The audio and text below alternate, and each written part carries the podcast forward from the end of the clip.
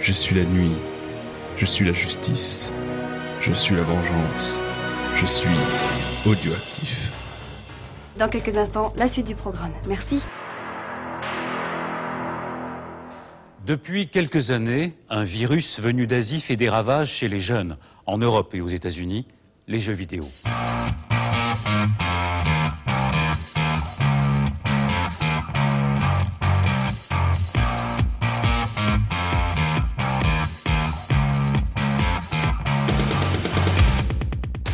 Bienvenue dans Backlog. Backlog, c'est l'émission qui a loupé le train de la hype.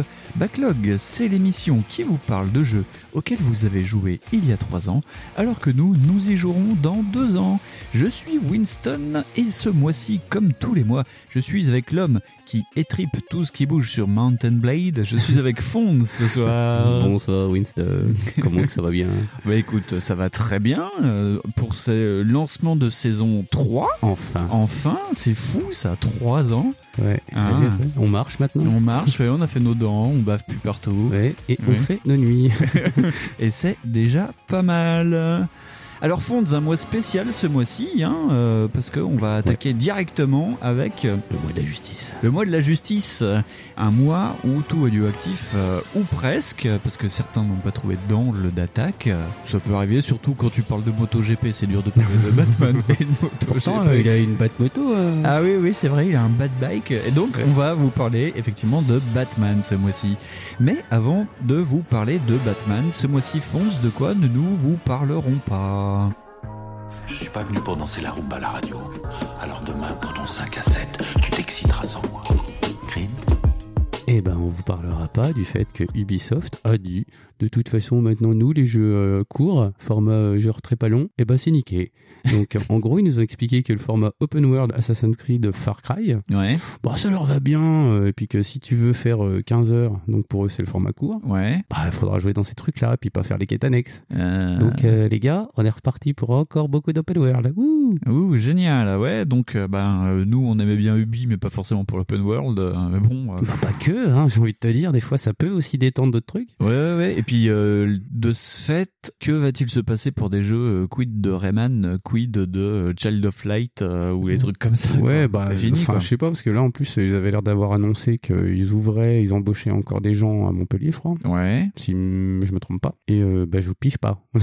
du coup, parce que tu dis, attends, euh, le bastion un petit peu indépendantiste d'Ubisoft, qui fait un peu du Kali et tout ça. En fait, euh, ils font quoi? Tu sais, ils vont faire Beyond Gone et Level 3 Bah, faudrait, pas. oui, il faudrait des jeux qui sortent le 2. Ouais, le canal historique. euh, Ouais, c'est ça, c'est un peu le FLNC canal historique, ça va, tu vois. Donc le mec, tu dis, bah, donc il n'y a plus de Rayman. Donc euh, il y aura peut-être probablement un Rayman euh, open world où en fait, euh, tu vas faire des, sais, des morts permanentes. Ouais, je sais pas. ouais. Ouais, je, je sais qu'il y a un- une sorte de Rayman mini qui sort sur Sur téléphone, sur téléphone là. Bah, voilà. ils l'ont annoncé avec l'Apple Arcade. Ils avaient fait un Rayman Run, je crois, Ouais, déjà. ouais, Qui était sympa en plus. Mais ouais, ça veut dire que tous ces jeux-là ont pas forcément une chance. Quoi. C'est euh, adios Splinter Cell dans sa formule Splinter Cell. Ouais, ouais, ouais. Ça veut dire bah, des Prince of Persia, à mon avis, c'est vraiment ultra niqué. De toute façon, c'était déjà ultra niqué. Ouais, ou alors c'est des, ça peut revenir, mais sur des open world. Après, euh, Splinter Cell peut s'y prêter parce qu'il y avait déjà dans Blacklist une volonté c'est de traverser le monde euh, en avion, Oui, hein, mais bon. euh, Oui, mais c'est apparemment ce qui les préoccupe, c'est de vraiment faire Ouais. rester les gens sur le jeu très longtemps. Donc, euh, bah, du coup, oui, si tu peux rajouter des quêtes annexes ou des conneries dedans, oui, Ouais. les gens restent plus longtemps. Et d'ailleurs, si vous voulez, hasard de notre calendrier interne, juste au début du mois Batman, nos amis d'A2 c'est mieux, eux, ils ont décidé de parler de Ghost Recon Wildland ce mois-ci. Donc, euh, jeu Ubi en monde ouvert avec euh, du DLC et euh, du rajout d'histoire à du- foison. voilà, et du gros pass. Voilà, donc euh, n'hésitez pas à écouter. Fonds, ce mois-ci, nous ne vous parlerons pas du fait qu'il y a quelqu'un qui a cassé Pity. ça, c'est très rigolo.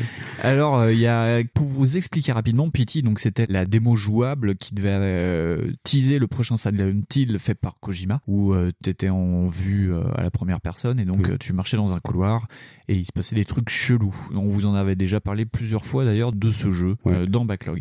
Et donc il y a quelqu'un en fait qui a réussi à casser euh, le système de caméra du jeu et euh, il nous montre grâce à des captures vidéo qu'en fait derrière nous se trouve le méchant fantôme du jeu, enfin la sorte de dame blanche qu'on voit à deux reprises normalement dans la démo. Et donc en fait c'est vraiment le personnage en 3D qui crée sur les côtés de notre vue en fait tous ces changements de lumière un peu bizarres. Il y avait des, des ombres cheloues qui passaient sur les murs et tout. euh. Et donc voilà, c'est comment casser un jeu pour t'expliquer euh, comment marche une maison hantée. C'est vraiment très intéressant. Et comment Kojima est un petit malin au final. Ouais, c'est ça, parce que c'est marrant, parce que euh, à chaque fois tu découvres des trucs de ouf en fait avec ces jeux, même si euh, t'aimes pas le propos, si Ouais. t'es pas d'accord ou quoi. Tu te dis putain, à chaque fois il y a des trucs de ouf qu'il a fait dedans parce qu'il s'est dit bah pourquoi pas? Ouais, Et ouais. c'est très rigolo. Alors que moi j'ai vraiment pas aimé cette démo.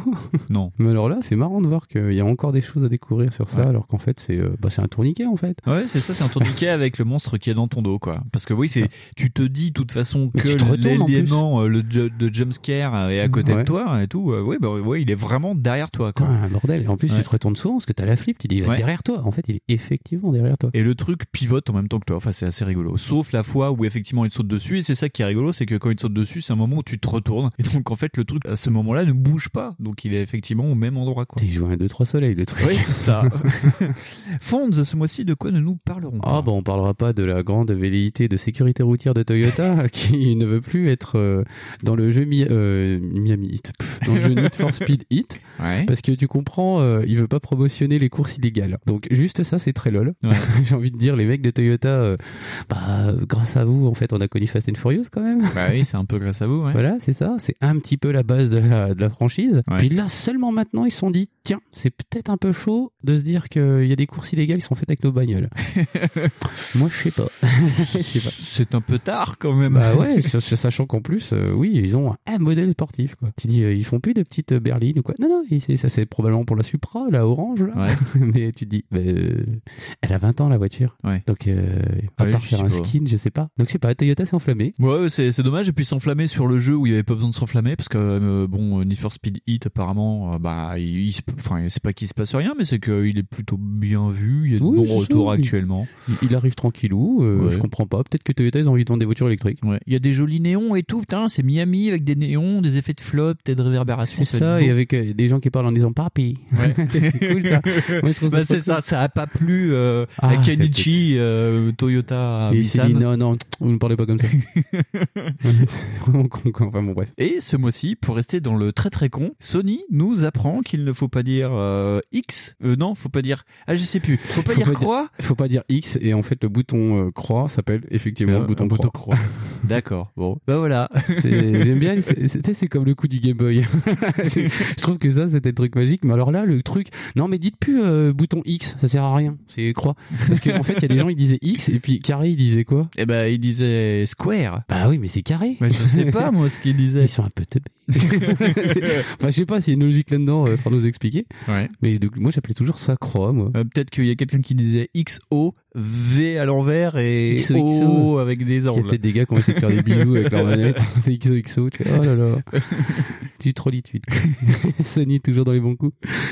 Eh bien, fonce de ce fait, ce mois-ci, après ces petites relitudes acharnées, de quoi allons-nous parler dans Backlog 18 Eh ben, comme c'est un spécial Batman, on va parler du chevalier masqué, Oui. de l'homme qui a pas de flingue, Non. qui ne tue personne, Ouais. qui a un cheval, bah, c'est une Batmobile, et qui a une Batmoto, Oui, c'est une batte moto. qui a une Batwing, qui a à peu près bah, tout en bat. Donc, Ouais. euh, bat toilette, euh, bat appart, tout. A.K.A. Bruce Wayne. qui est Bruce Wayne, le chevalier noir. C'est ça, donc on va attaquer euh, la, la franchise. Ouais, Est-ce que est- c'est une franchise hein Est-ce que c'est quoi, 6 opus déjà? Oula, oui, oui, oui. Donc, on va parler effectivement de la trilogie de Rocksteady. Donc, euh, les Arkham. Donc, Arkham, Asylum, euh, City et Night. Mais vu qu'on est des fous, on va aussi vous parler d'origine et en petite cartouche d'origine Blackgate. Et voilà, comme ça on aura fait le tour. Ah, Mais de, j'ai déconné, en fait, il n'y en a pas 6, il y en a d'Arkham. 5. Il y en a Oui, cinq. non, parce qu'il y a aussi, et là on l'a pas fait parce que nous n'avons pas l'équipement, il y a aussi Arkham VR. Ah, oui Ah, ouais. Moi, j'ai Ah. pas la VR encore. Mais avant de parler de tout ça, on va passer la parole à notre bad girl nationale, c'est l'instant Speakerine. Bonjour, c'est Instant Speakerine. Je suis Cathy et je vais vous aider à aller plus loin sur le sujet sans toucher à une console. Suivez un Belmondo justicier à la poursuite d'un serial killer dans un Paris devenu leur terrain de jeu avec Peur sur la ville, Vous ne trouvez pas que vous en faites un peu trop Dans le style petite tronche et gros bras, rien dans la tête, tout dans les muscles? Dans le fond, qu'est-ce que c'est que les muscles? Quelques grammes de gélatine durcie placés où il faut.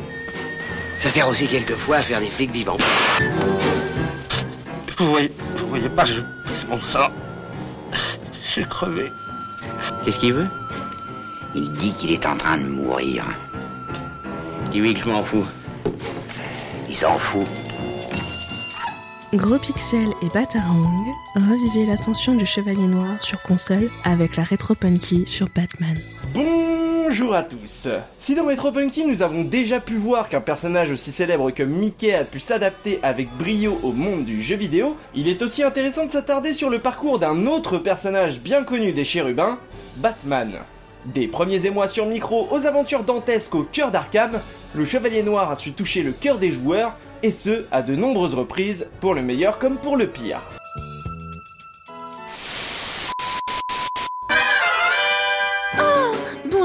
Batman Avez-vous une bonne recommandation pour le Backlog sur le thème de Batman? Je n'ai qu'une seule chose à dire. Après avoir navigué sur internet pour découvrir mes jeux, revenez aux origines en feuilletant de bonnes feuilles de papier sur mes bades aventures avec les recommandations de Comics Fair.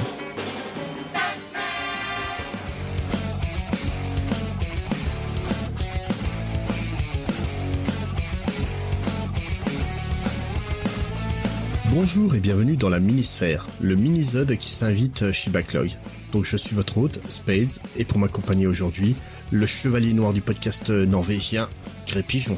Salut à tous Donc euh, si on est là aujourd'hui, on s'invite chez Backlog, c'est pour vous parler un peu de Batman, et euh, donc Winston et Fonds nous ont contactés pour qu'on vous présente chacun un titre euh, Batman qui nous intéresse, et donc Greg, qu'as-tu choisi toi? Alors pff, les gens qui nous connaissent pas ne savent peut-être pas, mais nous on aime bien sortir un petit peu des sentiers battus, donc je vais vous parler d'un comics qui n'est jamais sorti en France.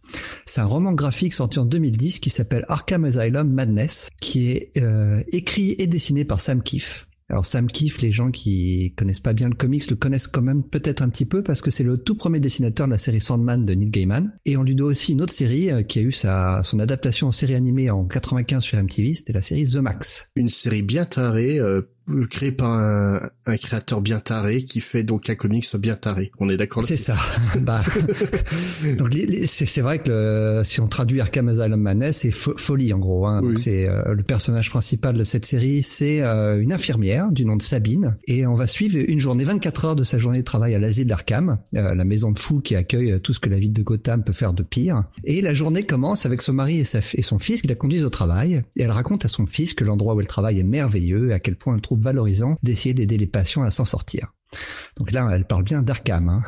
Sauf qu'une fois dans l'asile, on comprend que tout cela n'était qu'une façade hein, destinée à son mari et à son fils, et qu'en fait, les patients font vivre un véritable enfer à tout le personnel soignant. Et à Arkham, le monstre ultime, le chef du château, c'est le Joker évidemment. Et euh, avec sa folie complètement nihiliste, il, il dirige l'endroit. C'est pas le personnel soignant, mais c'est bien le Joker.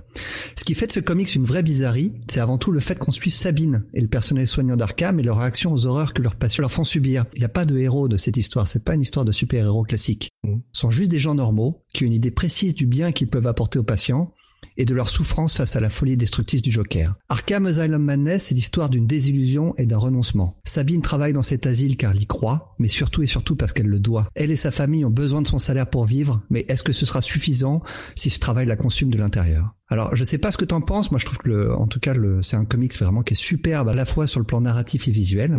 Bah, faut aimer Ça- le style de, de Sam Kiss, mais si tu aimes, c'est une calotte, quoi. Ah, Alors fait- déjà faut aimer son style, mais en plus il est allé encore plus loin que d'habitude. Il a vraiment expérimenté sur ce comics. hein. Il a révélé que chacune des planches lui avait demandé d'être reproduite 6 à 15 fois avant qu'il atteigne la qualité qu'il recherchait. Euh, il a un style très très cartoony, ça me kiffe, mais euh, le comics c'est euh, vraiment une ambiance dark et gothique et ça se mêle très bien, hein, exactement comme dans Sandman. Ouais. Il est très fort pour caricaturer ses personnages et euh, ce qui fait que ça accentue certains traits de leur personnalité et ce qui permet de, de savoir exactement ce qu'ils pensent en un coup d'œil. C'est euh, moi je le comparais à un Dave McKean pour les gens qui connaissent un petit peu, c'est celui qui faisait les, les couvertures de Sandman justement. Oui, tout à fait. Non, c'est un, un titre qui est très intéressant, très peu connu, mais euh, ouais, on n'en sort pas indemne hein, en fait de la lecture euh, du truc. Ah, si on aime les jeux euh, justement les jeux Arkham euh, qui retranscrivent bien la folie du Joker, c'est le comics parfait. je Ouais, je pense aussi. Moi, pour ma part, en fait, j'ai décidé en fait de partir aussi sur un comics comics assez original parce que en fait c'est un comics Batman qui parle de Batman mais où il n'y a pas Batman. Enfin, on a choisi tous les deux un comics où il n'y avait pas Batman. Ouais, pour parler de Batman c'est le mieux je trouve. Donc pour le, le coup en fait j'ai choisi euh, Dark Knight, euh, True Batman Story qui est donc écrit par Paul Dini et dessiné par euh, bah là aussi un dessinateur au style graphique très particulier, Eduardo Risso donc euh, très connu pour euh, 100 Bullets, un des meilleurs thrillers sortis ces, ces dix dernières années, je pense. Il hein, a fait du. Batman aussi, Risso. Oui, d'ailleurs un excellent run avec euh, Azzarello. euh. Et en fait, euh, Dark Knight, euh, ce que ça raconte, c'est tout simplement l'histoire de Paul Dini. Donc Paul Dini, tous ceux qui aiment Batman connaissent ce nom-là parce que c'est l'un des scénaristes principaux du dessin animé des années 90. Et là, en fait, l'histoire qu'il raconte, c'est l'histoire de lui en tant que petit enfant introverti qui devenu adulte, réalise son rêve, donc pouvoir écrire une histoire de Batman. Mais le problème, en fait, euh, c'est que durant la production de ce dessin animé qui est devenu culte aujourd'hui, il va subir une agression terrible qui va le, bah en fait, il va sortir complètement ravagé. Deux malfaiteurs vont la, vont l'agresser, lui péter euh, bah, la gueule, mais comme il faut, au point qu'il se retrouve à l'hôpital. Et ça raconte en fait sa reconstruction au fur et à mesure qu'il essaie de revenir sur Batman. En fait, d'une certaine manière, Batman n'apparaît pas, mais Batman est réellement le héros, parce que c'est le fait de travailler sur Batman et son envie de revenir dessus qui va le, le sauver un peu. Mais c'est en fait, pendant tout ce processus, il va en fait essayer de passer un test, en fait, euh, une phase de... Ah, ça, ça demande post-traumatique, oui, il va passer Voilà. par toutes les étapes. Il va d'abord Ouais. être en colère après Batman avant que ce soit finalement Batman qui le sauve. Ouais, non, non, c'est c'est vraiment hyper intéressant graphiquement. C'est très particulier aussi, mais bien que là, euh, je trouve que Risso a un style un peu plus propre euh, que sur 100 Bullets, où vraiment, euh, là, il reproduisait vraiment la crasse euh, de cet Ouais, c'est- univers-là. C'est c'est plus réaliste là. Ouais, et euh, franchement, c'est un comics qui est peu connu, dont on parle très peu, mais que je conseille fortement, d'autant plus que celui-là, contrairement au tien, il est disponible en français. Et Urban l'a l'a publié euh, il y a quelques mois. Bon bah voilà. Pour notre part, on va souhaiter aux auditeurs de Backlog de bonne lecture, de bien jouer aux jeux vidéo. Puis si vous voulez nous retrouver sur Comics Fair, n'hésitez pas, on a un site, on a, et on a des flux RSS. On a même des épisodes sur Batman. Ah oui, quelques-uns, oui. Peut-être d'autres à venir bientôt, hein. allez savoir. Allez, bon courage et à plus. Salut à tous.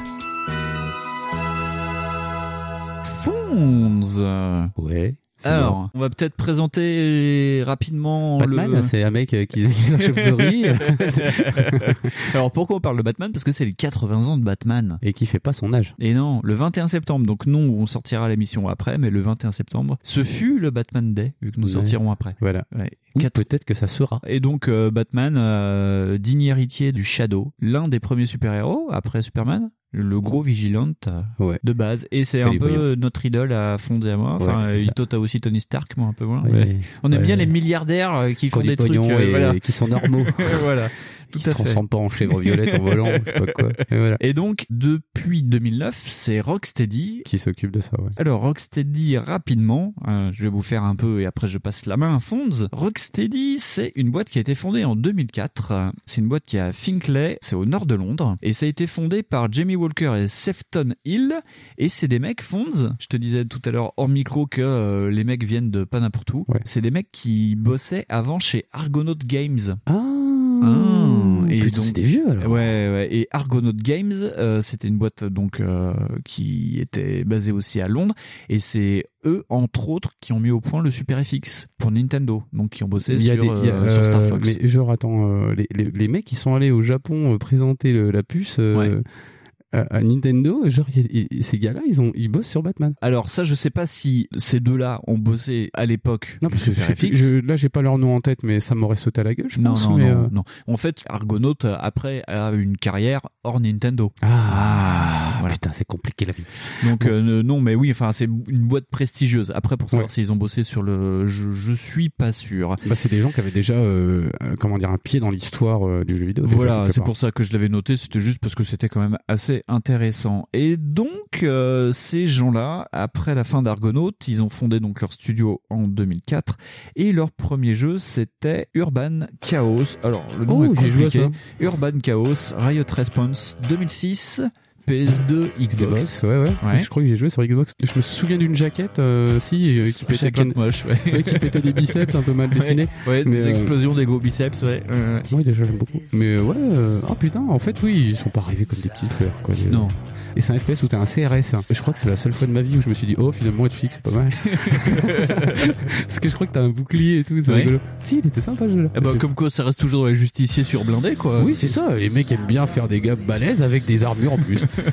Tout à fait. Et donc leur deuxième jeu, eh ben c'est carrément Arkham Asylum qui est sorti en 2009. Et euh, le truc rigolo, quand euh, on demande à ces gens-là comment ils se sont retrouvés à bosser sur Arkham, eh ben la réponse est simple. Après euh, la sortie de Urban Chaos, ils ont commencé à prototyper deux trois trucs dans leur coin sur Unreal Engine parce que euh, c'était le Mhm. moment du Unreal Engine 3, donc ils prototypaient des trucs. Et il y a Eidos qui arrivait, qui venait de racheter la licence Batman pour le jeu vidéo à Warner. Et donc ils sont arrivés euh, vers Rocksteady en disant euh, euh, et sinon avec Batman vous serez capable de faire quoi? Et les mecs ont fait euh, bah on peut faire ça. Ils leur ont proposé euh, un proto Batman et les mecs d'Eidos ont dit bon bah c'est pour vous quoi. Voilà. Ouh, ouh, ok, bon, bah, on y va. hein. Et c'est comme ça que euh, donc Rocksteady c'est vraiment ouais un coup de coup de bol. Ouais, un coup de bol, ouais, il n'y a pas de préméditation vraiment derrière, ouais, c'est Eidos qui leur a refilé le bébé et Eidos était content de, de ce qu'ils étaient possiblement possible de faire avec. Et ils ont eu plutôt raison, j'ai l'impression, Ouais. quand même, parce que c'est euh, globalement une série qui se fait très bien, qui est très sympa. En plus, euh, l'histoire est cool et, euh, et très euh, respectueuse de Batman. Alors très respectueuse de Batman, on va mettre tout de suite le dernier point d'ancrage sur le Batman, c'est que en co-scénariste, il y a Paul Dini. Mais je me demande s'il a même pas d'autres rôles dedans. Mais euh, enfin bref, je te coupe pas parce que tu vas avoir plus d'infos. mais- Non, non, mais euh, non, je n'ai pas forcément plus d'infos. Euh, en gros, Warner a demandé, quand les droits euh, a demandé ouais, une sorte de chaperon, ils ont dit à Paul Dini, euh, voilà, euh, si tu peux faire un truc complètement nouveau dans un médium euh, audiovisuel, est-ce que tu serais capable de le faire? Et Paul que- Dini a dit, bah ouais, allez-y. Et Warner a dit, bon, par contre, c'est du jeu vidéo. Et Paul Dini a fait, eh mais c'est pas des dessins animés. Ouais. mais Voilà, non, c'est ouais. dingue ce que ce mec, l'implication qu'il a euh, sur la franchise Batman, alors Ouais. qu'en fait, euh, bah, aujourd'hui on le connaît moins pour les BD quoi. Ouais. Alors que bah, Paul Dini, c'était le nom euh, que tu voyais sur les dessins animés Oui, Batman. oui, oui, Et euh, là maintenant aujourd'hui, euh, bah moi j'ai été très surpris au départ de le voir dans les jeux quoi. Je me suis dit bah non, enfin bah du coup tu comprends en fait euh, l'espèce de charte qui a Mhm. été respectée quoi. Ouais. Donc euh, Paul Dini euh, finalement va bosser sur Asylum et City, ce qui est déjà pas mal. Après il allait, il allait faire autre chose et puis euh, l'équipe de Rocksteady euh, avait suffisamment le- les clés en main pour Mhm. finir la saga. Et euh, donc euh, oui, euh, ils ont vraiment euh, collaboré vraiment entre Rocksteady et Paul Dini pour vraiment imposer euh, une sorte de balance entre l'histoire et le gameplay, qui est plutôt pas mal. Et dernier truc intéressant sur la création de ce Batman là, c'est que quand ils ont commencé le développement chez Rocksteady, ils ont pris un, un tableau Velleda et ils ont marqué en gros. Money. les money. Et dessous au plus petit il y avait marqué quels sont pour vous les points clés de Batman? Donc euh, on va dire les gadgets les trucs comme ça. Ouais. et donc ils ont marqué euh, ce qui était important le Batarang la Batcliff et tous les trucs comme ça. Et ils ont dit voilà il faut que le jeu se base sur ces points pour que ça reste un jeu qui parle de Batman, ouais. et il fallait donc devenir le Batman. D'ailleurs euh, be, be the Batman ça deviendra le slogan de Arkham Knight. Donc voilà vous avez toutes les clés de la genèse euh, Ouais, du ça. petit bateau Donc je pense qu'on va attaquer plutôt euh, en chronologie de sortie, Ouais, un peu plus simple, voilà. Et donc on va euh, on va embrayer sur. euh, J'aime bien utiliser des champs lexicaux de bagnole. Ouais. Je suis désolé. Non mais c'est pas grave. C'est surtout qu'il y, en a y en pratiquement pas de, des bagnes de, donc on va attaquer par Arkham Asylum.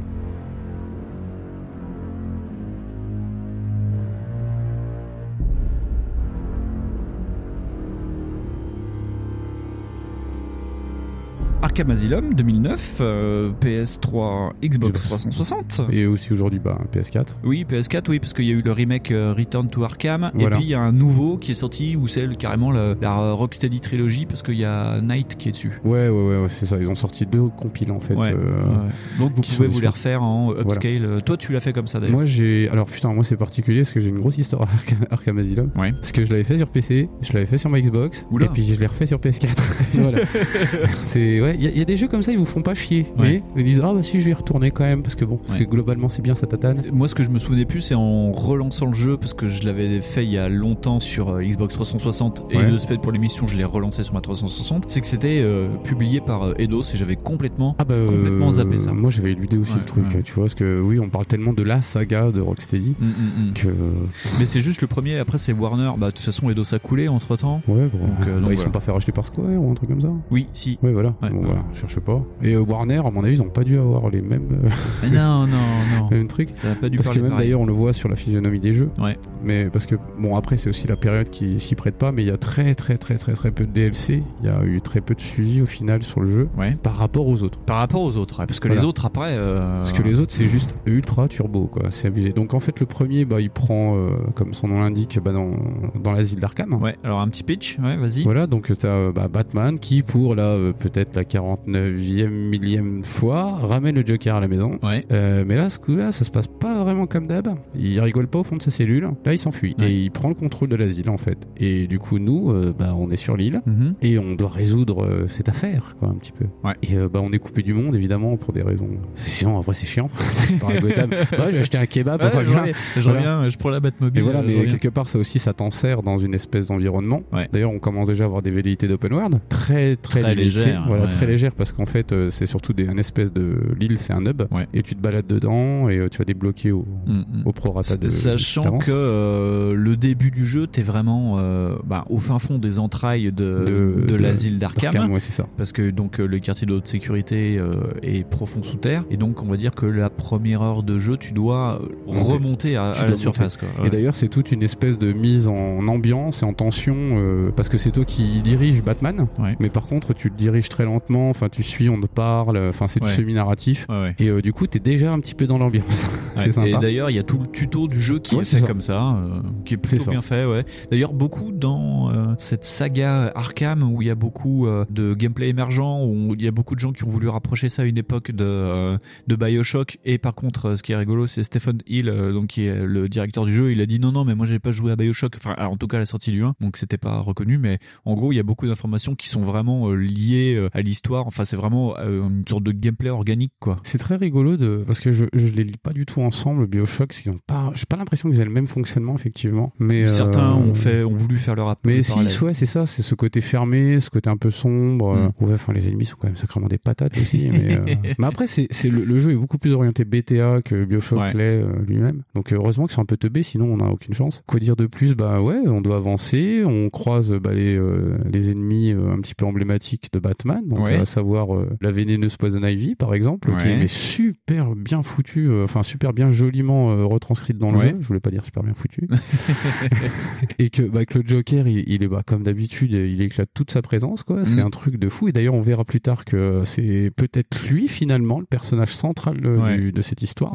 C'est même plus, ouais, c'est la saga de Joker. Ouais, c'est ça. J'ai plus l'impression d'ailleurs que ça soit ça. On voit vraiment en plus beaucoup de second couteau, comme le gardien d'Arkham avec un crochet. Là, j'ai perdu son nom. C'est pas Stone, c'est. Mince, c'est pas Sharp, c'est l'autre. C'est pas Quincy Sharp. C'est. euh, on voit que, bah, on le voit, je crois, Quincy Sharp. euh, Quincy même. Sharp, on le voit, on le, on- bah, on le voit dans les. on est vraiment, euh, on est mêlé et plongé dans l'univers de Batman, même par ça. C'est-à-dire Ouais. qu'en fait, les, les, les, les seconds couteaux nous parlent et tout. Mm. Et euh, moi, j'ai trouvé ça trop Sur- cool. surtout que ce personnage avec le crochet dont on a oublié le nom tous les deux, en plus j'ai voulu le marquer tout à l'heure, j'ai oublié, c'est un personnage qu'on va suivre sur toute la saga aussi Ouais, ouais, parce il que est toujours là. il a un rôle, un petit rôle, c'est un second rôle dans, dans tous les jeux où tu sais l'évolution aussi de ce personnage comme Ouais. du rôle de Gordon ou euh, de toute façon c'est une sorte d'histoire chorale et la temporalité quand tu prends rien que la trilogie Rocksteady, donc c'est-à-dire Asylum, City et Et, Night, euh, Night. ça doit se passer sur moins d'un an au final. Non, Les en vrai, en jeux, voilà, ouais. le problème c'est que les jeux sortent pas forcément dans ces échelles de temps-là et t'as pas Ouais. le temps de t'en rendre compte.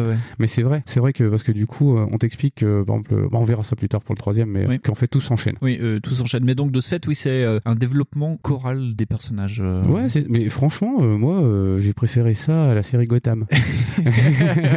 mais, mais Je pense ouais. que beaucoup de gens ont préféré ça. Mais la c'est série parce que Gotham. c'est vraiment écrit. En plus, tu, tu retrouves. Tes... Après, c'est vrai que ça fait un peu doudou. Et c'est vrai que c'est énormément ça. Parce que bon, après, c'est un personnage pour nous, nous deux, particulièrement toi, parce que tu connais très très bien. Ben, mieux que moi, je pense. Moi, j'ai vraiment d'une névrose. Tu vois, j'ai mon t-shirt oui, Batman en plus aujourd'hui pour il a un t-shirt Batman et moi j'ai un t-shirt pourri. Et voilà. Mais heureusement ça se voit pas, je peux vous dire que c'est un t-shirt Batman.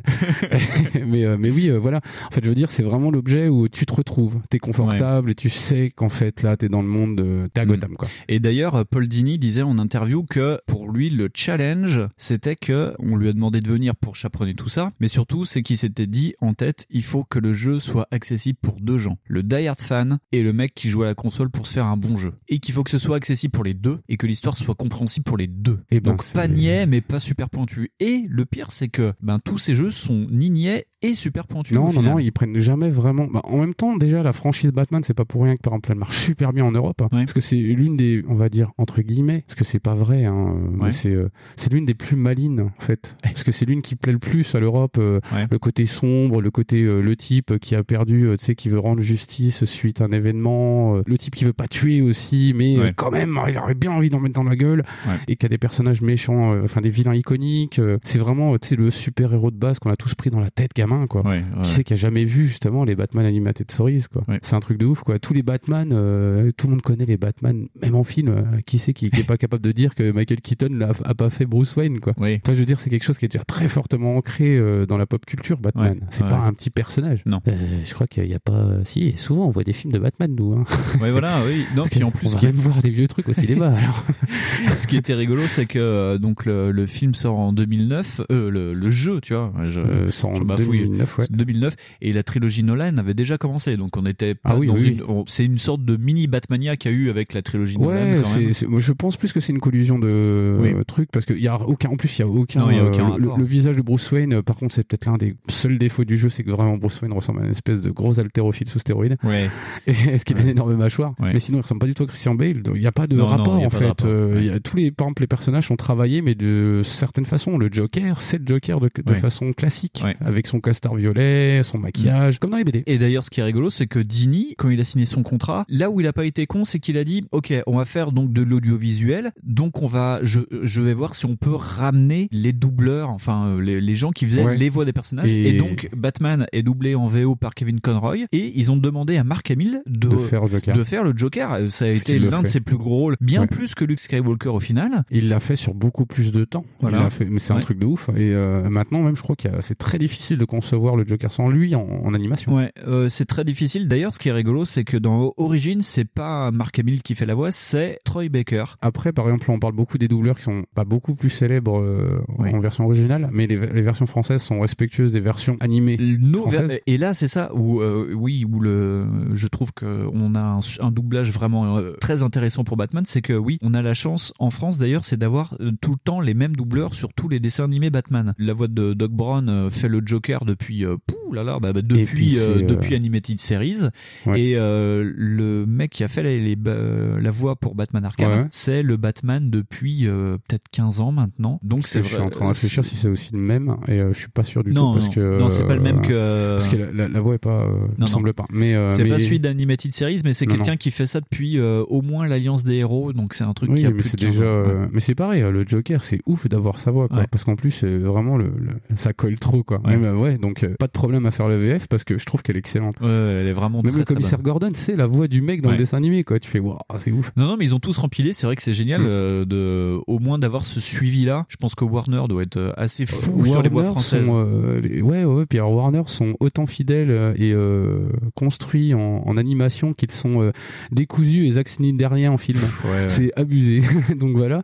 On va peut-être essayer d'un peu plus euh, préciser un peu le jeu. Oui, c'est oui. dire que ben au départ, ouais, euh, donc je, je l'avais évoqué tout à l'heure, c'est une espèce de petite open world, mais c'est bah ouais, voilà, c'est ça. Vous avez des parties de jeu, mais comme à l'ancienne, vraiment, Ouais. c'est ça. Où euh, par exemple vous allez rentrer, euh, je sais plus, euh, qu'est-ce qu'il y a Il y a le crématorium, euh, il y a la, Il y a le, la serre botanique, le crématorium, la bibliothèque. la bibliothèque. Et euh, en fait, vous allez accéder, bah, c'est des niveaux au final. C'est juste que c'est un peu plus malin et que en fait, vous êtes obligé de faire tel truc pour y accéder. Et puis voilà. c'est vraiment c'est la moitié d'un open world et la moitié d'un Metroidvania. Le Metroidvania, c'est vraiment de faire d'aller Ouais. un point pour aller à un Ouais. point B, mais de ce point de retourner au point A en passant par un point C. Ouais, ouais, bah c'est pareil. Moi, pour moi, c'est un petit point rédhibitoire qui est pas très chiant sur ce jeu-là parce que globalement, ça castagne bien, donc je m'en fous. Mais euh, le principal défaut avec ce genre de truc-là, c'est euh, la vision que tu as du jeu parce que le jeu, il est très très monochrome. Et il est d'autant plus monochrome que quand en fait, tu as aussi euh, donc t'as la vision spéciale d'enquête là. Oui, t'as une vision de détective où, Voilà. bah, qui est d'ailleurs visible sur l'écran parce que Ouais. en fait c'est une sorte de paupière holographique qui se met sur le masque, donc ça se voit vraiment à l'écran. Et donc tu vois, on voit tout en bleu et jaune et Ouais, on ça, voit à fait, travers les murs. euh, ouais, c'est ça, en fait, tu vas avoir du doré et du bleu, et le problème, c'est que ça donne une teinte au jeu, parce qu'en plus, tu veux jouer tout le temps comme ça. D'ailleurs, Oui. on verra plus tard que le jeu essaye de s'en séparer tout le temps, parce que ça rend, euh, en fait, juste dégueulasse le jeu, alors qu'en fait, en vrai, il est quand même beau, Ouais. même si on joue sans cette béquille-là, mais que cette béquille-là, elle est, bah, justement, elle est trop facile à laisser. Mais du coup, le jeu est dégueulasse, on se perd souvent. Alors, pour moi qui suis, euh, mais c'est dingue, parce qu'en plus, euh, parce que dans le cadre de mon métier, je suis obligé de me diriger, de m'orienter, et là, je me perds pas. Mais, mais parce que j'ai pas ces putains de lunettes Holographiques, ouais. et que et ce truc là fait que tout le moteur du jeu euh, moi me fait rendre le jeu identique Oui, parce Et que c'est le problème de, de ces lunettes euh, holographiques, c'est que euh, il y a beaucoup de petites quêtes où euh, il y a le personnage de l'homme mystère qui apparaît dans tous les jeux et qui planque des centaines de trophées dans les murs ou dans des passages secrets. Et donc la plupart du temps, pour les voir, faut mettre ce sorte de rayon X, quoi. Et c'est vrai qu'au bout d'un moment, c'est plus facile de garder tout le temps le rayon X ça. pour savoir quel mur tu peux exploser, voir les ennemis à travers les murs aussi, parce que euh, ça Mais fait le, le- ça permet de- d'engager le mode prédateur, c'est-à-dire Ouais. que tu montes sur des gargouilles en hauteur pour euh, zigouiller tout le monde. Donc oui, c'est t'as tout le temps euh, cette volonté de rester dans. Et moi, le problème dans le premier jeu, dans Asylum, je l'ai C'est pratiquement une- fait que avec ça. Oui, quoi. c'est ça, c'est une facilité. Et moi, j'ai remarqué que, genre, sur le, bah, le dernier run que j'ai fait, euh, j'étais quand même souvent, euh, en regardant les vidéos de stream après, j'étais souvent avec ces lunettes. Mais euh, en même temps, c'est parce que le jeu, sinon, il, il est, bah, c'est Batman. On joue de nuit. Forcément, c'est un petit peu mo- monolithique. La couleur, ça va être du noir et des dégradés de vert ou de bleu. Enfin, Ouais. des- vraiment des couleurs très sombres. Et du coup, bah, les murs, par exemple, pour l'effectivement, ou les vitres, pour les détecter au départ, euh, tu Ouais. les vois pas forcément. hein. Donc oui, tu joues avec cette vue-là. Après, moi, je trouve que c'est, euh, c'est très très très très très très très très très très très secondaire Ouais. parce que c'est pareil ce problème de se perdre comme ça c'est Ouais. c'est quand tu lâches le jeu euh, très longtemps en fait moi par exemple je me perds beaucoup plus quand je, je lâche le jeu par contre comme je le fais souvent d'une traite le problème ne se pose pas Mais c'est des, c'est des jeux qu'il faut faire d'une traite et c'est des jeux aussi qui sont euh, proches de ces de tous ces films genre euh, bah les Die Hard hein, parce que c'est dans un temps dans un temps court c'est sur une nuit euh, il se passe quelque chose donc tu vous êtes tu- poussé ouais tu voilà t'es crapahutes poussé de à toute façon droite à voilà t'es gauche. poussé un petit peu à, à jouer le jeu euh, sur très courte session enfin sur très courte session Ouais. euh, non mais sur tu une période assez courte Oui, au final. Ouais, ouais. d'autant plus que tu débloques des choses derrière tu sais tu débloques des modes défis qui eux aussi sont très très courts mais qui vont vous faire perdre des nuits blanches je vous le garantis.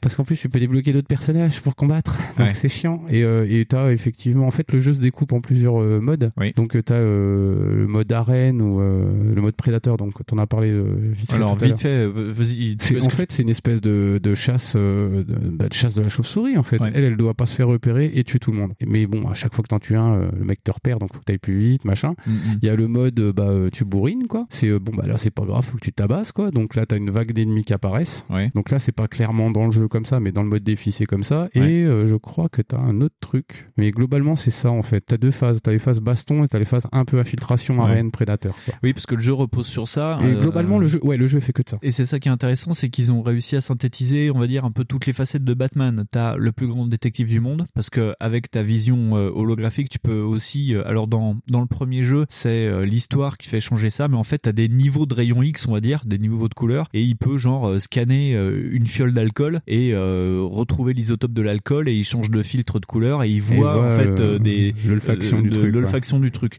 Donc euh, il y a, on peut scanner des scènes de crime au sol, donc ça fait avancer des fois l'aventure. Donc le côté plus grand détective. Il y a le côté gros bastonneur euh, entraîné par euh, des ninjas et trucs comme ça, Ouais, où c'est vraiment euh, du beat'em all avec un système de jeu attaque contre attaque, plus Ouais, ou c'est moins ça. Et c'était d'ailleurs, bah, à l'époque, c'était une espèce un peu du renouveau du, du Ouais. beat'em all, quoi, Tout parce que c'était une autre lecture en fait du jeu de, de Tatane, pas comme God of War, tu vois. Bah, c'est ça, en fait, c'est quasiment rythmique, parce qu'en fait, t'as des indices visuels qui te font apparaître que le mec va t'attaquer par des espèces de petits éclairs bleus et qu'il faut que tu contres. Et en fait, au bout d'un moment, oui, même c'est un jeu de faire 50, 100 combos, Ouais, quoi. C'est ouais. c'est assez facile en plus. D'ailleurs, ça joue avec la musique. Le- la musique et tout le sound design est important. On en reparlera plus tard Ouais. dans l'émission. Mais euh, en gros, tu sais quand tu crées ta chaîne de combo. Ouais, c'est ça, en fait, Et quand tu la perds, et etc. C'est rythmé, ouais, c'est pas mal. Et euh, donc ça. Et le dernier parti, c'est le côté prédation où tu vas rentrer dans des arènes avec des ennemis qui sont euh, armés jusqu'aux dents. Euh, et toi, tu es que Bruce Wayne. Hein, T'es pas Iron Man et tout. Donc tu es quand même, on va dire. Ah non, non, et tu, ça tu peux est- mourir. Et donc, en gros, le mode prédateur, c'est avec la vision rayon X de se mettre sur des gargouilles, on va dire. T'es au-dessus Euh, du. Voilà, ouais. c'est ça, espèce de gargouille dans les bâtiments. Et en fait, au-dessus, euh, tu te fais pas voir. Et après, selon comment tu débloques ton expérience, Ouais. tu vas pouvoir euh, bah, attacher les types à ces trucs-là, ou, les, les types aux ou leur gargouilles, sauter ouais. juste dessus. Et, euh, d'ailleurs, c'est ça qui est génial, en fait, euh, avec ces parties-là, c'est que tu vois que justement, Batman, c'est un homme. Et que Batman, par exemple, euh, qu'est-ce qu'il est punitif là-dessus? Bah, tu sautes pas sur trois gars qui ont des mitrailleuses. Mm. Parce que bah, même Batman, autant, euh, aussi balèze qu'il est, aussi résistant qu'il est, euh, Ouais. aussi menaçant, bah il prend une balle ou deux, il meurt. Tu te dis putain, le jeu euh, prend le parti de dire euh, Batman peut mourir facilement quoi. Oui, donc c'est pour aussi- ça qu'il faut jouer vraiment ninja sur ces oui, c'est ça, et c'est Ouais. pour te forcer justement à jouer. Bah, t'es le chevalier de la nuit, mais que t'es une menace en fait. T'es pas le mec qui court en mettant des patates quoi. Donc c'est vraiment ça, ouais, c'est de la prédation, c'est jouer sur euh, ben, euh, la verticalité, c'est-à-dire euh, en haut, en bas, parce qu'on peut se cacher souvent dans des conduits d'aération. Oui, c'est ça. Tu peux. en fait, le niveau est pas non plus. Voilà, il est pas juste à deux étages. Ouais. Tu vas avoir des conduits. Bon, après, ça reste quand même Ouais. assez rudimentaire Oui, sur le oui, premier c'est- volume. c'est basique. Mais euh, mais oui, voilà, tu peux. En fait, t'as beaucoup, beaucoup, beaucoup. Moi, c'est exactement le genre de truc qui me plaît, quoi. C'est de pouvoir exécuter comme je veux les mecs, de pas me faire repérer. hein. Et tu sais que de ce fait, quand t'es euh, genre euh, dans euh, l'aile de l'hôpital, euh, tu vas arriver dans une grande salle avec plein de lits euh, et euh, on va dire deux trois niveaux avec un scanner en bas et compagnie. Tu sais que tu vas rentrer dans un niveau de prédation où il va falloir euh, mettre terme à 6 ou 7 personnes. Ouais, voilà. Et oui, tu joues sur ça en fait. Tu bouges en hauteur euh, ou en bas. Tu peux aussi passer à travers des murs. hein, genre, euh, t'as euh, des sortes de mini explosifs euh, non Ouais, létaux. des trucs collants que tu peux mettre sur les vitres, des- sur. tu- en fait, il y a. y Et a- quand ça pète, en fait, ça assomme le mec qui est derrière. C'est pas, c'est pas hyper hyper multiple. Non. Tu peux pas genre t'en sortir sans les tuer, mais par contre t'as plein de façons de les exécuter quoi. Et tu peux te faire un peu repérer, tu peux te faire beaucoup repérer et mourir. Tu peux te faire même pas repérer et, et en fait je crois même que t'as un classement si je me trompe pas. Mais non ça rien que ça le petit côté, euh, les deux côtés du jeu vidéo que j'aime bien, c'est tataner des trucs super forts avec des combos et puis euh, après euh, faire genre Hum, je suis pas là, je suis invisible. Moi, Ouais. je- donc, moi ça avait totalement marché quand il avait sorti ce jeu, c'était abusé. Ah, moi, ce que j'adorais faire, c'était dans une salle, c'était tous les attacher un par un à chaque gargouille. Ah, ça c'était cool ça.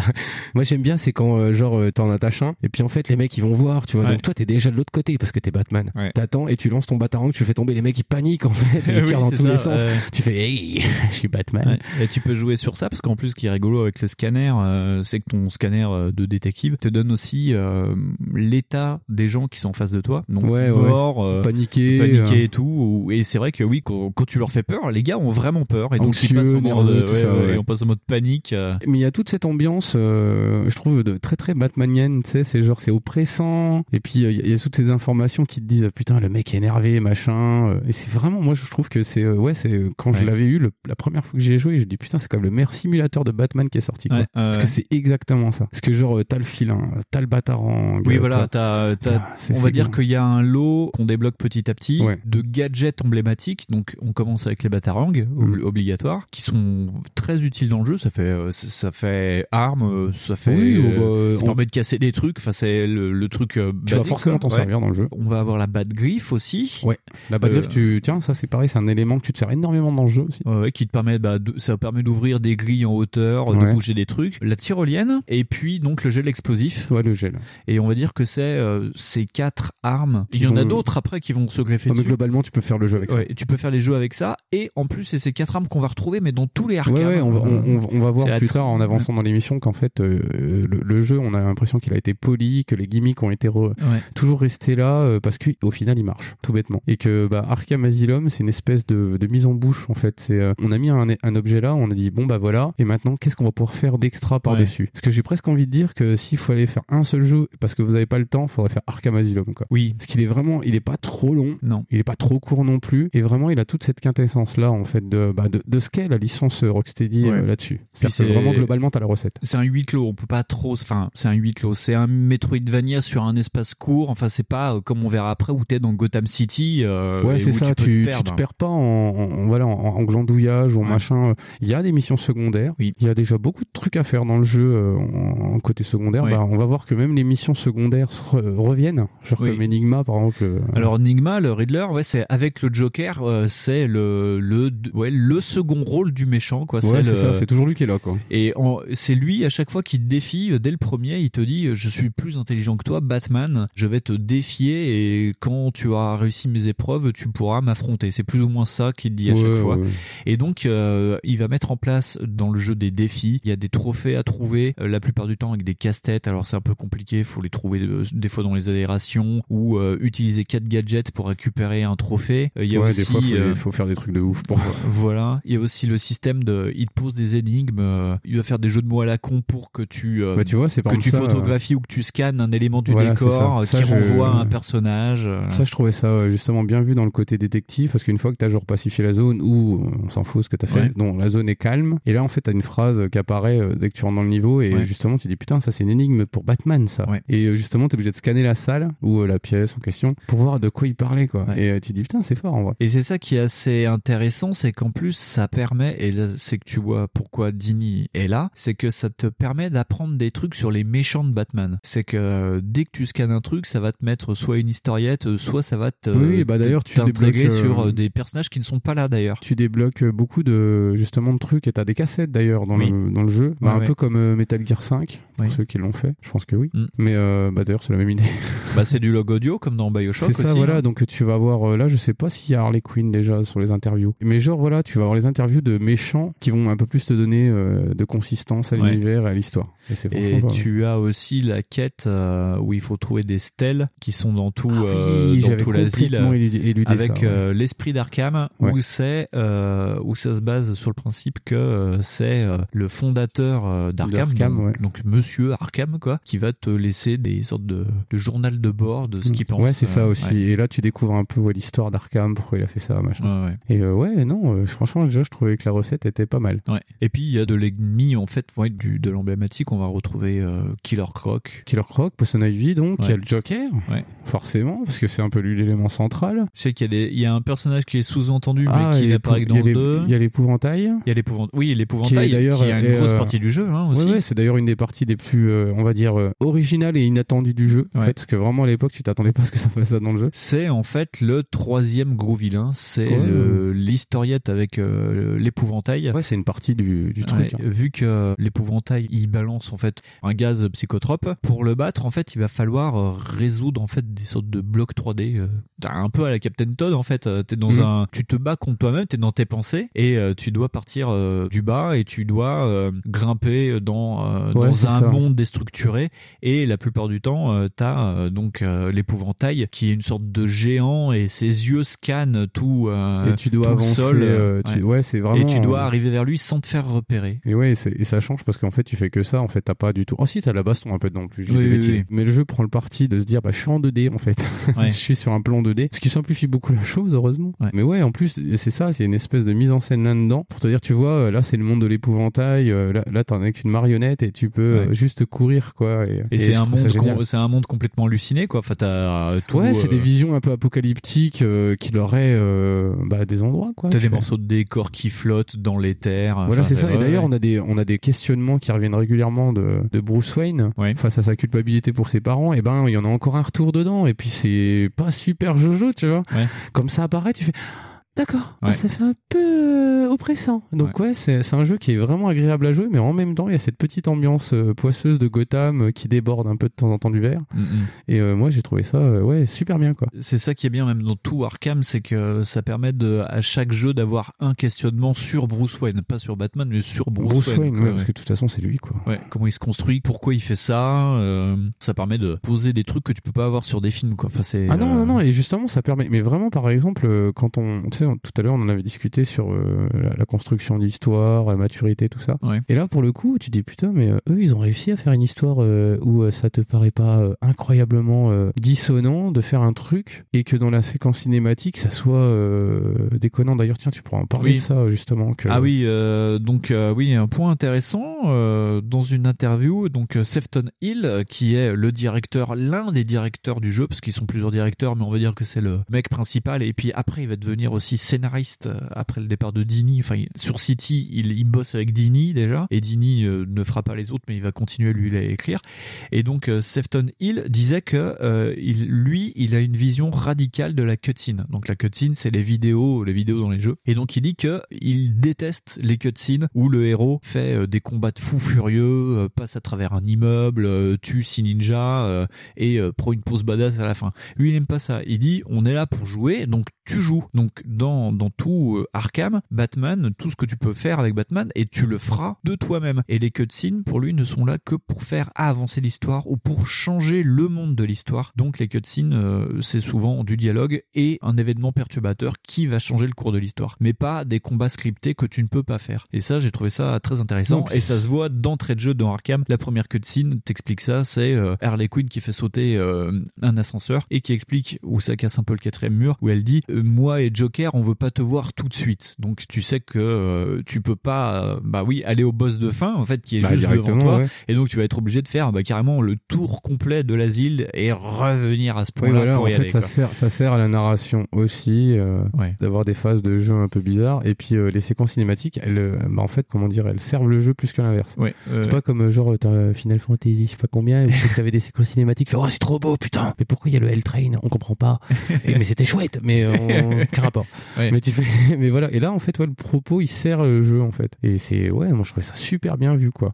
Donc euh, je pense qu'on s'est beaucoup épanché sur le premier. ouais, ouais. Non, mais il y a plein. Enfin, c'est vraiment le, Oui, oui, l'état de l'état de début. Puis euh, j'y ai même rejoué encore ce matin. Euh, qu'on remet dans, dans le concept, c'est euh, un jeu qui était quand même vraiment, c'est une grosse claque, quoi. Euh, Ah oui, oui, L'un des premiers gros méchants que tu vois, c'est Killer Croc qui sort d'un ascenseur. Killer Croc qui a jamais été aussi puissant Ah ouais, à l'écran. tu vois, c'est un. Truc de malade. C'est euh, non, c'est pareil. Les phases avec lui, elles sont, euh, ça reste de la plateforme, mais c'est pas euh, amené connement, quoi. Tu fais ah d'accord. Eh, c'est pas mal. Non, c'est vraiment pas mal. On voit que Dini a réussi à apporter cette galerie de méchants et sa connaissance des méchants. Ouais. Par exemple, c'est pareil, tu vois, le- l'histoire en soi, bah, elle te paraît pas si déconnante pour Batman, quoi. Non. Le Joker qui trouve une espèce de sérum. Oui, c'est le, le, le venin qu'utilise Bane. C'est une forme de du titan, je crois. que c'est Oui, le titan. ouais, ouais. Et qu'en fait, il injecte ça à ses hommes, ça devient des méga Ouais. balèzes. Tu dis ah mais oui, ça, ça pourrait être dans une histoire de Batman.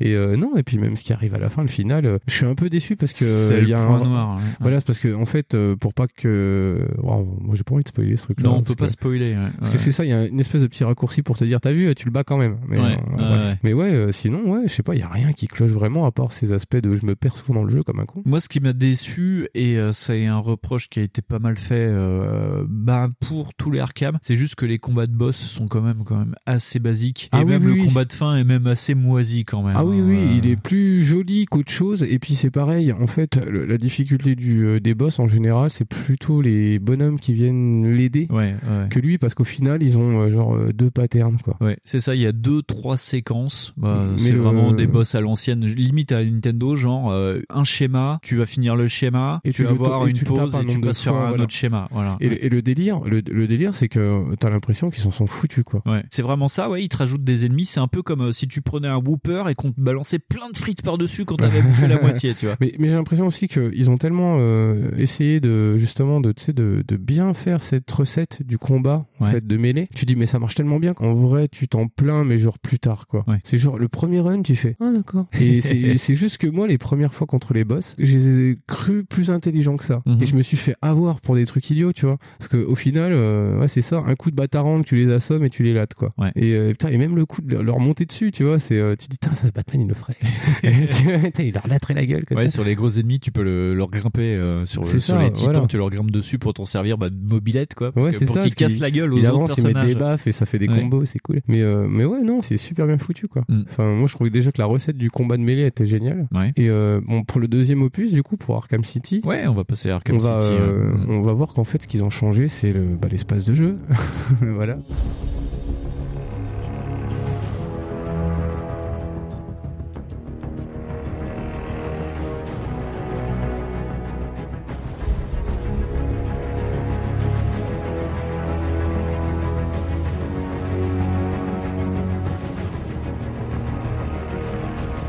Arkham City. Alors Arkham City 2011, PS3, Xbox 360, PC 2012 pour la version Wii U. C'est la version que j'ai faite, c'est la Ouais. Armored Edition qui est fait par, on en parlera plus tard, Warner Bros Game Montréal et c'est édité donc par Warner Bros Games. Et voilà. Et donc le pitch, Le pitch, c'est bah du coup, euh, ils sortent de la ville, ils sont en ville parce que c'est le bordel en ville. Moi, j'ai compris que ça. Alors le pitch c'est euh, on que- est euh, on est quelques mois après les événements Ouais, d'Asylum et euh, donc vu qu'on a fait péter Arkham Asylum Plus ou moins. Enfin, c'est dans un état tristement pété.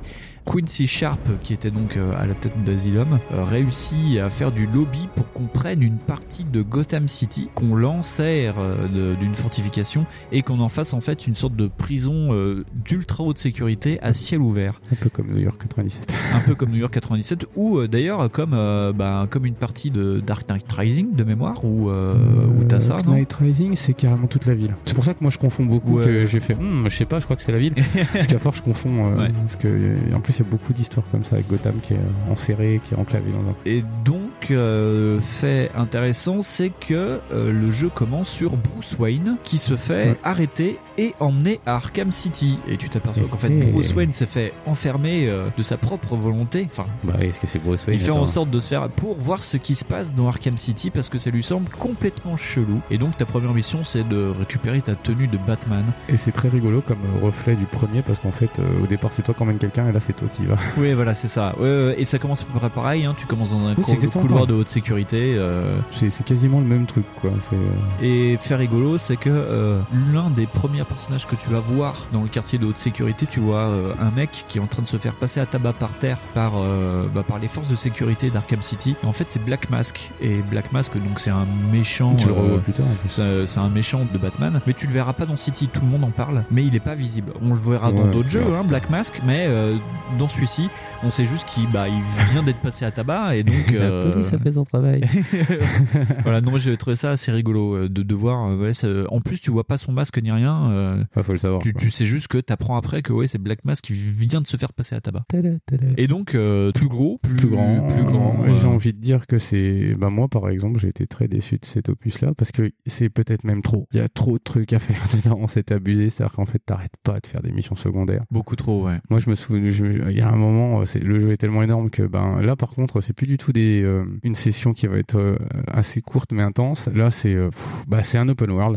Donc du coup euh, t'as pas intérêt de paumer parce que là du coup c'est facteur 1000 hein, euh, donc là tu voles en plus, tu planes. Enfin comme dans le premier hein, d'ailleurs mais euh, mais là sur ce coup-là tu peux te déplacer vraiment loin. En fait, ils ont amélioré euh, bah, tous les systèmes de combat et de jeu. Tu peux planer plus loin. Ils, Ouais, ont, re- ils ont refait aussi le système euh, de tyrolienne. La tyrolienne, avant, tu pouvais aller d'un point à un point B. Mais là, maintenant, la tyrolienne, en cours de vol, tu peux lui faire changer de direction. En fait, il fait une sorte de backflip sur sa tyrolienne et tu Ouais, peux tirer dans, à espèce de- 90 degrés. Donc, Ouais. c'est des, des- des améliorations. Euh, toujours pas de voiture. Non, t'as toujours pas de voiture, t'es à pied Ouais, encore. Heureusement. Mais, euh, mais par contre, après, il y a des techniques euh, qui ont été euh, mis en place pour que tu voles loin. Donc le système de qu'ils Bon, appellent bah. le- de boulet de canon, Ouais, euh, le boulet de canon, où voilà. tu replies en fait ta cape et donc tu vas prendre une vitesse folle en direction du, Voilà. du sol. Tu peux même latter des mecs comme ça. Ouais, en arrivant, T'en cibles un et tu vas tellement vite que ça remplit une, une jauge qui est représentée sous le logo Batman et ça remplit un logo de Batman et quand il devient rouge, tu sais que tu vas percuter le mec à genre 120 km heure et que ça va le sécher direct quoi. Donc c'est Ouais, vrai que pour ça. commencer des combats à plus de 20 personnes parce qu'ils ont aussi augmenté la taille de, ouais, des opposants, Il y a un pas truc mal. sympa aussi, c'est que du coup, enfin, moi, c'est un des rares trucs sympas que j'ai trouvé dans le jeu, dans ce jeu-là. non, parce que moi, vraiment, le jeu m'a perdu. moi, à un moment, c'était trop grand pour moi. Oui. À l'époque, c'était trop grand pour moi. Et euh, en fait, ce qui est sympa, c'est que t'as vraiment là l'impression de comme Batman. Parce que Ouais. du coup, tu voles et là, euh, en fait, t'as la radio, Oui. t'as la radio de la police, et euh, des fois, t'entends les conversations des mecs en bas. Genre, oh, on va lui péter la gueule à lui. Puis en fait, tu peux aller sauver quelqu'un. Oui. Et euh, du coup, t'arrives, ils sont 12, il y a un gars qui se fait éclater la tête. Toi, tu dis, hey, je suis Batman, ta gueule. Et là, pim, pim, pim, pim, tu les dévastes. Ouais. Et tu fais, voilà, monsieur, vous êtes sauvé. Et vous pouvez repartir avec votre chat. C'est génial. Et ça, moi, j'avais trouvé que ça, c'était les aspects où j'ai passé beaucoup trop de temps. C'est peut-être Ouais. ça, d'ailleurs, qui m'a fait trop euh, glander dans le jeu. Où, euh, justement, tu te balades de tour en tour et tu fais, Hum, il y a des vilains là-bas. Et je vais y aller. Mais le pire, c'est que t'es dans une prison au final, hein, et tu sauves Ouais, ça. des gens dans une prison. Parce que c'est ça qui est rigolo, c'est que le postulat, c'est que euh, les autorités vont reperdre le contrôle sur Arkham City, qui va devenir euh, vraiment euh, une zone de non-droit, euh, Comme de par hasard. comme de par hasard, avec des clans donc qui vont se séparer Arkham Hmm. City. Oui, voilà, en plus, chaque gang va avoir son. Il va avoir le, le gang ben, du Joker, toujours le Joker, le pingouin et double face. Donc là, on va dire le, le triumvirat méchant le plus célèbre de Batman. T'as aussi Edward Nigma qui est de retour Ouais. pour euh, te mettre encore plus d'épreuves. Et lui, ce petit malin, ce coup-ci, il va kidnapper carrément tout un bataillon d'urgentistes qui travaillaient dans l'église centrale d'Arkham City, qui était une sorte de, de zone de Croix-Rouge. Il kidnappe tout le monde et il va dire Oh oh, mon cher Batou, si tu veux sauver ces gens, eh bien, il faudra relever des épreuves ou sinon ils vont mourir. Ah, Voilà, et puis en plus, t'as, euh, mais t'as un monticule comme ça de mission secondaire, t'as Bane aussi qui t'en donne. Ouais. Et moi, c'est ce qui avait euh, achevé en fait ma patience, qu'il y en avait trop. Et euh, tu dis, mais, mais je dois toutes les compléter. Et je suis arrivé comme Ouais. le novice de l'open world que j'étais, et je fais, mais faut tout faire. Ouais. Oh, c'est chaud. J'avais lâché Assassin's Creed un peu à cause de ça déjà. Ouais. Et là, je dis, ouais, bon, bah c'est mort, euh, Batman, euh, je fais le solo, hein, et puis après, euh, on voit. et en fait, j'ai jamais fini les quêtes secondaires. Ah mais c'est ça. Puis moi j'avais donc le- la version, euh, on va dire avec tous les DLC, toutes les histoires Mhm. qui est sortie sur Wii U, qu'on trouve maintenant pour pas cher. Si vous devez prendre une version, prenez celle-ci. Parce qu'en plus Batman a une tenue, il a vraiment une tenue de CRS dedans, hein, parce que c'est la Armor d'édition. Ah ouais, ouais, non. Donc il est, euh, il a il une blindé. armure euh, par dessus sa combi quoi. Et donc il y a tout. euh, Toi tu fais un pas, il y a un mec qui te tire dessus, ça lance une euh, mission secondaire, genre euh, t'es tranquille sur un toit, il y a un sniper qui te tire dessus, euh, et t'as Oracle euh, qui est là déjà depuis le 1, euh, donc euh, l'ancienne bad girl là, qui te dit euh, ah ben c'est Deadshot, il faudrait trouver Deadshot. Ah merde. Ouais, mais pourquoi Bon, trouvons dessus Deadshot. Oh, Ou ouais. comme euh, ah merde, il y a des mecs euh, qui se sont retrouvés euh, dans les ruelles, on leur a arraché le visage, euh, trouvons qui c'est. Oh, Alors tu passes en avec ta vision rayon X et tu cherches les traces de sang au sol. Bon, sauf que t'es dans Arkham City et donc euh, il y a des gangs de partout. Donc tu sais t'es en train de marcher tranquillement, en train de regarder les traces euh, de sang et t'as des mecs qui font "Eh regardez, c'est Batman." Et Ouais, c'est tu ça. te retrouves avec, avec 20 Puis ils mecs sont sur trop la cons, tu tronche. sais. ils le savent, tu vois que t'es Batman, alors ils viennent te dérouiller. et tu fais, mais t'es con, toi. Surtout qu'en plus, ce qui est rigolo, c'est que euh, à partir de City, vu que t'as la radio, tu peux aussi débloquer d'autres canaux de Mhm. diffusion euh, des gangs. Et donc, euh, dans, dans ton casque, t'entends les gangs en train de parler. Ouais. Et à partir de City, t'as plein de mecs qui disent euh, Ouais, euh, Batman, il m'a déjà cassé la gueule à l'asile d'Arkham, euh, Ouais, il m'a cassé le bras et tout. La prochaine fois que je le vois, je lui pète sa gueule. La Ouais, plupart du temps, c'est le mec qui est en dessous de toi. Donc ça, tu ça, fais, tu dis, tu mais fais ça, une manchette. ouais, c'est ça, et du coup, ça c'est super bien foutu. Faut aussi noter que sur cette version-là, moi j'avais la version GOTY, Oui. et que dans la version euh, t'avais, tu pouvais, t'avais certaines missions qui étaient jouables avec Catwoman. Oui, tu as une histoire secondaire Voilà, avec c'est pas Catwoman. très long, mais c'est Non, c'est pas très long et d'ailleurs elle est complètement diluée dans le jeu. Oui. Catwoman. Tu peux la faire d'un coup, je crois, euh, sur la version GOTY. Ouais, euh, Catwoman c'est le, en fait la première personne que tu vas délivrer parce qu'elle est enfermée par double face Mm. et donc en fait euh, ben Catwoman ça fait partie de ces méchants là qui sont vraiment ni gentils ni méchants. Ils sont un petit peu bizarres. Voilà et euh, donc elle va te filer un coup de main sur toute l'histoire et donc oui t'as elle a sa façon de se battre, c'est Ouais, ça, ses gadgets à elle. voilà. Elle a aussi une sorte de vision de chat, enfin une vision Oui, de voleuse là, ils sont pas trop. Chier. Ça enlève par contre la vision euh, à rayon X, donc tu peux plus voir à travers les murs. euh. Mais par contre tu peux te coller au plafond, c'est ça qui est rigolo. T'as des missions euh, de prédation avec Catwoman qui sont assez rigolotes. Mais euh, euh, sur les missions, enfin sur la version euh, d'Arkham Asylum, dans les modes défi, tu débloques le Joker. Oui. Et en fait, le Joker, il joue aussi le mode prédateur. Ouais ouais. Et du coup, tu peux, euh, toi aussi, en fait, t'as des particularités de gameplay. Ouais. C'est-à-dire que tu vas avoir des lunettes, en fait, euh, qui vont voir à travers les murs. Par contre, tu peux plus bouger parce que c'est des espèces de lunettes, tu sais, de Ouais. gogol, euh, de clown. et en fait, elles tournent. Et du coup, quand tu les mets, tu peux ça. regarder, mais tu ne peux pas avancer. Ouais. Et euh, par exemple, c'est pareil, t'as un pétard, mais c'est le pétard du Joker, donc Ouais. il tire une fois. tu c'est que des conneries comme ça. Enfin, euh, ouais, donc euh, t'as aussi, ouais, une adaptation du gameplay Ouais. à ça. Et ce qui était assez rigolo, c'est que vu que t'es dans une ville, euh, quand t'es avec Batman, tu lances ton grappin, et puis tu sais, tu t'envoles quoi. Ouais. Avec Catwoman, euh, ce qui est rigolo, c'est qu'elle a un fouet, et donc elle va attraper un morceau de la corniche, et après, il faut appuyer, on va dire, euh, en rythme sur le bouton de saut pour que elle avance de corniche en corniche jusqu'au toit. Ça, c'est pas direct. C'est tu, Mhm. Euh, tu peux le faire, et ça va te dire si tu le réussis bien ou pas. J'avais trouvé ça assez rigolo. Ouais, non, mais c'était super bien foutu, ils ont bien réfléchi à ça. Et il y a aussi euh, bah, l'apparition, comme t'es en ville, tu commences à être dans un environnement ouvert, il y a aussi, euh, t'es toi aussi, euh, soit encore plus Batman que Batman, Ouais. ben, tes objectifs, ils sont délivrés par la lumière de, du bat signal. Oui, t'as le bat signal Et du coup, pareil. euh, moi, la première fois, j'ai pas compris. Je fais, oh putain, ils ont mis le bat signal, cool. Ouais. Et du coup, tu y vas comme un gros débile. et voilà. Et en fait, c'est la mission. Oui, c'est ça. Ah, c'est la vision. Ah, voilà. Ah, ils sont pas cons, les gars de Warner, quand même. hein.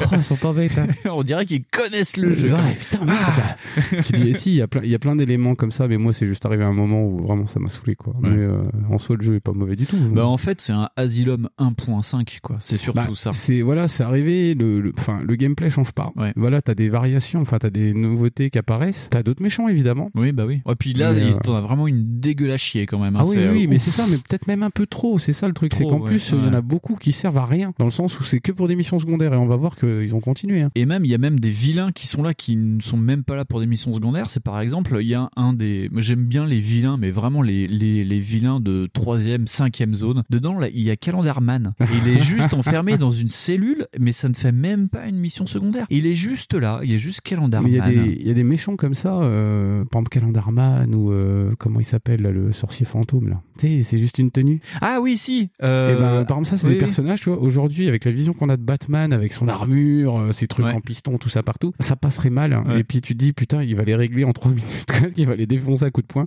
Tu dis, ok, il va lui mettre un- une patate dans la gueule à Calendarman et c'est fini, hein, il va les vendre ailleurs, ces calendriers. Ouais. Tu vois, c'est ça qui est difficile aussi à intégrer. Mais moi, j'ai vraiment trouvé que c'était, euh, ouais, c'est ça, le panachage de vilains de partout. On a Mhm. voulu en mettre plus, plus, plus, plus, plus, et on n'a pas vraiment vérifié si c'était bien ou pas.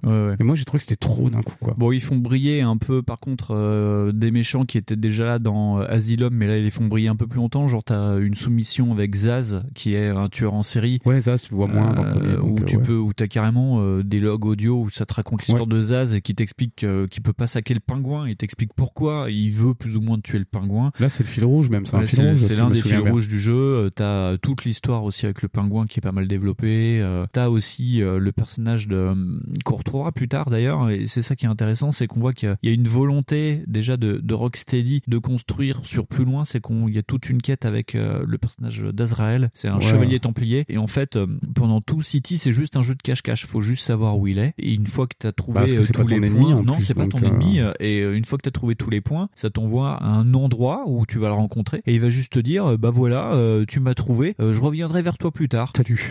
Et voilà, c'est ça. Et tu fais Mais t'es un connard. euh, voilà. Non, après bon quand tu connais un peu l'histoire, tu sais euh, pourquoi il est là et quand il va réapparaître, tu te dis que c'est un peu logique. Mais oui, enfin ils ont pensé à tout. Il y a, même- il y a- il y a- mais il y a trop, trop, trop, trop, Trop, trop, c'est ça, trop, mais trop. en plus, euh, je veux dire, euh, par exemple, oui, effectivement, t'as raison, il y a une espèce de classification des vilains. Ouais. Mais je, enfin, moi, j'ai, je dis, mais Bane, euh, enfin, je veux bien que ça soit un gros débile, mais ce qui méritait que euh, quelques missions secondaires, enfin. Ah ben, il est sous-exploité dans celui-ci. Parce que je trouvais Ouais. ça un peu dommage, tu vois. Et il y a plein de trucs comme ça qui Ouais. m'ont fait dire, oh, c'est moche. Et puis, alors, la jaquette, elle était pas possible. Non, elle était moche. Hein. Moi, j'avais la jaquette du Gotti, c'était abominable. Ah, toi, t'avais la jaquette blanche où il y avait marqué euh, 100% euh, 5 C'est sur ça. 5. Après, euh, genre, ouais. tous les trucs de Game Informer, les trucs d'IGN qui avaient dit, ouais, amazing. Et je fais, ouais, bon, bah, ouais. Non, mais c'est pour ça qu'il faut prendre l'armor d'édition parce que nous, on a une vraie jaquette sur Wii U. Oui, une jaquette normale, non, mais oui. Et puis, euh, par contre, ce qui est rigolo, c'est qu'il y a pas mal de rapports euh, avec euh, Asylum aussi, avec la narration émergente. Donc, tout le monde va parler de Killer Croc pendant, dans le jeu et tu le verras pas, Killer Croc. C'était l'un des plus gros hein. ennemis d'Asylum euh, avec Mm. euh, Bah, il un a combat disparu, de ouais. méchant assez rigolo d'ailleurs. Ouais, mal un combat de fin, c'est bien foutu. Et en fait, il y a son ombre qui plane sur City. Et moi, je me suis dit en jouant City, je vais me le faire. Enfin, on va refaire un combat T'as contre Croc. casser le jeu Peut-être qu'il est derrière toi tout le long. il te suit. tu fais quoi le lézard? Rien. Il y a un saurien qui te vole derrière toi. C'est pour ça que tout le monde a peur. T'as un truc de 4m50, t'as sans froid qui est derrière toi. Il y a juste une, scène euh, qui m'a fait penser à Croc, c'est euh, quand t'es euh, dans le QG du pingouin, à un moment t'es sur, euh, il y a une sorte de banquise, enfin ils ont transformé une piscine en banquise, et quand tu marches trop vite, euh, ton scanner déjà t'indique euh, le niveau de la glace, donc il faut marcher tout doucement, et si tu marches euh, pas assez vite ou trop machin, en fait t'as une- un orc qui, sort et qui te bouffe, quoi. Ouais, bah ça, c'est le rappel à Killer Croc, ouais. Enfin, Ouais, dans le gameplay, ouais. Sinon, euh, je là, je vois pas comme nouvelle euh, chose qu'ils ont intégré dans le jeu-là. Euh, Bah, ils si ont ce un- n'est que ça apporte un autre rapport au jeu, parce que réellement, ouais, tu peux passer ta journée à bastonner des gens, euh, tu vas te déplacer, et il y a toujours ce phénomène de euh, non-reconnaissance, en fait, de où t'es vraiment au départ. Les premiers temps, tu te perds, et puis il y a toujours cette histoire de vue détective. Donc, souvent, tu te retrouves, ah, bah, tous les bâtiments sont gris sombre, et tu fais, oh là là. Et donc, du coup, ça s'enlève toujours pas. Enfin, automatiquement, au d'un moment, si ça s'enlève dans les séquences cinématiques, je suis Oui, même pas sûr. ouais, ouais. Mais euh, voilà, non, sinon, euh, bah, on retrouve les mêmes défauts, mais on- donc on a de nouveaux avantages. Donc là, ce coup-ci, on est vraiment le Batman lâché dans la ville. Ah oui, et puis euh, ils ont amélioré le, le système de combat où tu peux faire un peu plus de trucs. euh, Ouais, mais c'est ça, c'est en fait, euh, c'est ça là, mon impression du 1.5, c'est que t'as un peu plus de trucs. Ils ont tout misé sur le fait d'avoir une grande carte euh, qui, Ouais. à mon sens, pas forcément est foncièrement très intéressante. Ah, moi j'ai trouvé, euh, euh, je, je sais que j'avais lu euh, une interview qui disait qu'en fait ils ont construit Arkham City à la fin du développement d'Asylum. Et dans Arkham Asylum, quand tu cherches bien, il y a une petite salle cachée Ouais. et euh, en fait t'as un bureau et dessus il y a un plan qui est posé négligemment et c'est le plan d'Arkham City.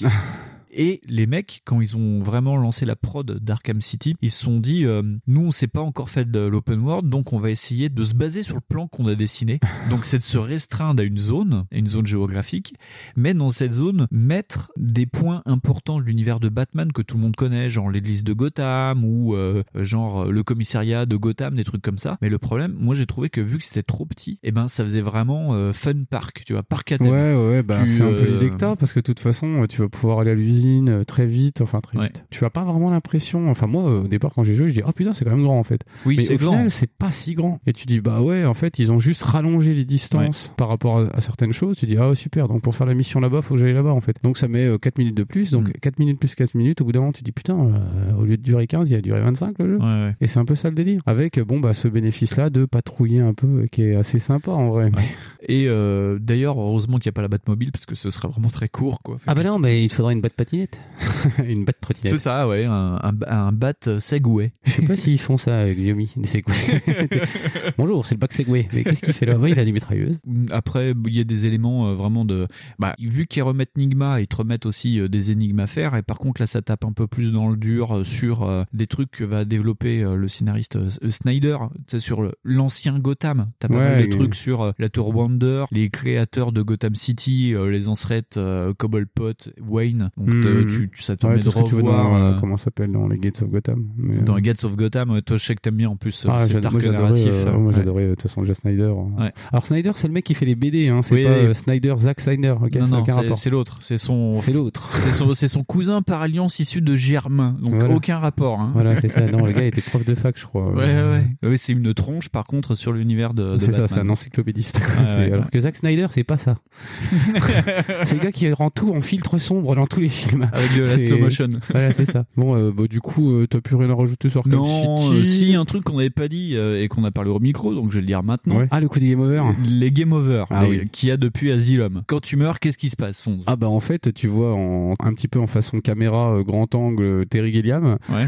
tu vois le méchant te dire ah tu vois je t'ai eu Batou et euh, bon bah le- selon le vilain qui t'a eu ben ça sera différent par exemple Ouais. donc ça peut être les méchants les petits gangsters quoi qui vont dire Ouais. bah en fait Batman il était en paille et euh, quand c'est l'épouvantail bah t'as d'autres phrases et quand c'est le Joker je crois que c'est le plus grandiloquent c'est ah mon petit Batou tu vois c'est Ouais, des trucs ouais. de fou D'ailleurs, ça dépend des jeux. Chaque fois, le Joker, il a une phrase pourrie à te faire. C'est hein. ça, et en fait ils en ont mis plusieurs, parce qu'ils se disaient, ah, il y en a qui vont mourir souvent. hein. Ah voilà.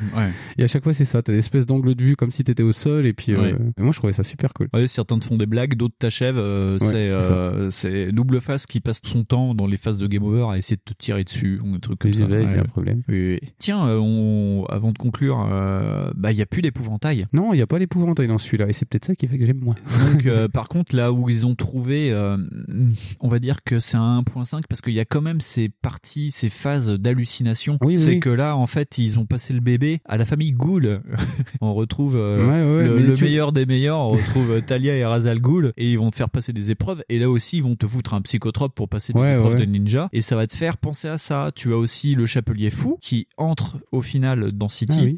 Voulait le mettre déjà dans Asylum et les mecs ont dit ouais mais en fait ça va pas coller là où vous voulez le mettre c'est dans la zone de Poison Ivy ça va être sympa mais ça fait un peu le cheveu sur la soupe quoi donc il y a une mini quête avec euh, le chapelier fou qui te rend fou et donc euh, tu vas faire un combat euh, halluciné Mais tu vois, comme je ça trouve ça dommage d'avoir réutilisé ça direct derrière, en fait. Parce que je me dis, tard, les mecs ont pas d'imagination, quoi. ah c'est que les mecs ont trouvé une formule et ils ont voulu Ouais. passer en Et on va le voir que c'est ça, ce Ouais. qu'ils font, euh, c'est re- refaire un truc pour voir s'ils peuvent avoir la meilleure version de Batman, en fait. Ouais, mais oui, c'était euh, passer Asylum sur de l'urbain et en améliorant un Ouais, petit en peaufinant euh, le Cap Crusader. Voilà, en train de transformer euh, Arkham Asylum en jeu euh, un peu plus ambitieux, en fait. Donc, sur, on va envoyer sur quoi c'est Origine Et Origine, ouais, parce que avant d'être ambitieux et de clôturer, Rocksteady va faire une petite pause pour passer à la génération d'après, et donc ils vont passer le bébé à Warner Bros pour Origine.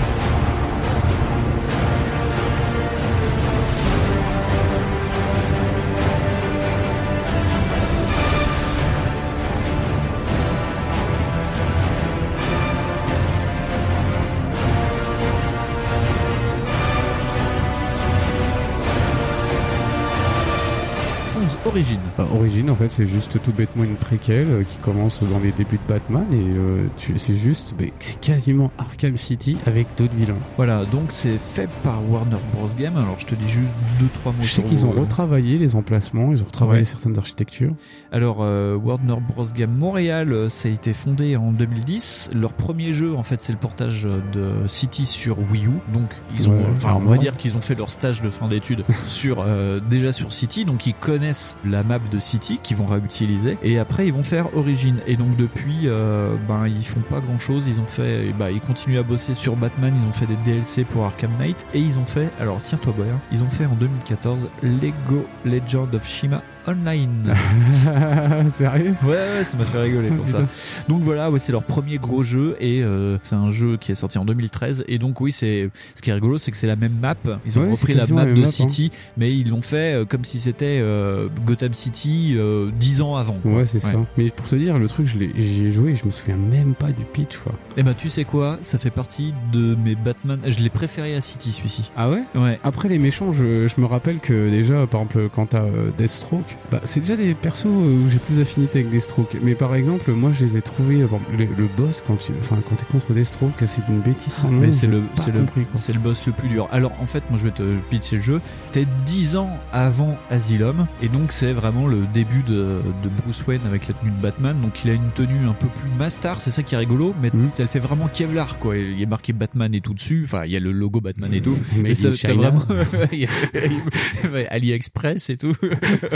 mais ça fait vraiment ouais plus tenue d'intervention avec une cape quoi. Et euh, le soir de Noël, tempête de neige sur Gotham City, donc il ferme tous les ponts d'accès à une partie de Gotham City. Et Black Mask a décidé ce soir-là de mettre un contrat sur la tête de Batman et va engager six assassins pour Ah oui. euh, tuer Batman. Ah oui, c'est ça. Et à côté, euh, Batman, eh ben, il doit euh, bah, tenter de remettre tout le monde sous les verrous. Et euh, vu que Gotham est bloqué, tous les gangs ont décidé de faire la fête dans les rues de Gotham. Et donc, il va falloir stopper le pingouin et compagnie. Il y a aussi bah, la, la première confrontation avec Ender Enigma. Et Ender Enigma, à chaque fois, c'est plus de cheddar dans un burger. Ouais, quoi. enfin, moi j'ai l'impression que ça devient un running gag. Ouais, Parce c'est Gare. Il dit toujours la même chose. Je suis plus intelligent que toi. euh, résous mes énigmes euh, et viens m'affronter. Puis je te filerai un petit gâteau. Et c'est ça. Et donc euh, roule ma poule.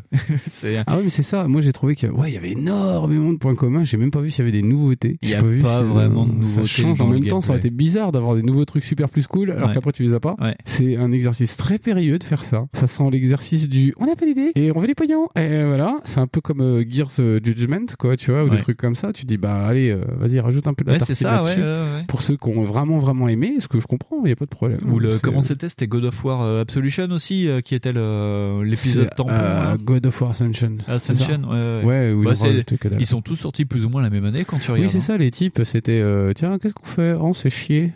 Si on a notre truc, mais pareil. C'était l'année des studios B. Parce qu'en plus, c'est pareil, voilà, c'est ça. En plus, c'était genre on teste. t'es- Mais en plus, c'est pas mauvais. En vrai, c'est pas mauvais. Mais Mais- c'est pas. euh, Putain, c'était quoi l'année d'avant en plus que tu l'as eu euh, Arkham City, non C'est pas ça? City, il est 2011, euh, ouais 2012 pour la version Armored sur Wii U, et donc euh, l'année d'après, ils sortent le, le jeu sur. C'est ça. ils, tu dis, ils sortent Origin. Quoi. Tu dis putain, c'est quasi le même jeu. C'est abusé, quoi. Ouais. Enfin, c'est abusé. Non, je comprends parce qu'avec les temps de développement, c'est normal. Ouais, ouais. Mais, mais tu dis putain, est-ce que c'était si pertinent que ça de sortir ça sur les mêmes supports? Je suis pas sûr. C'est pas très pertinent.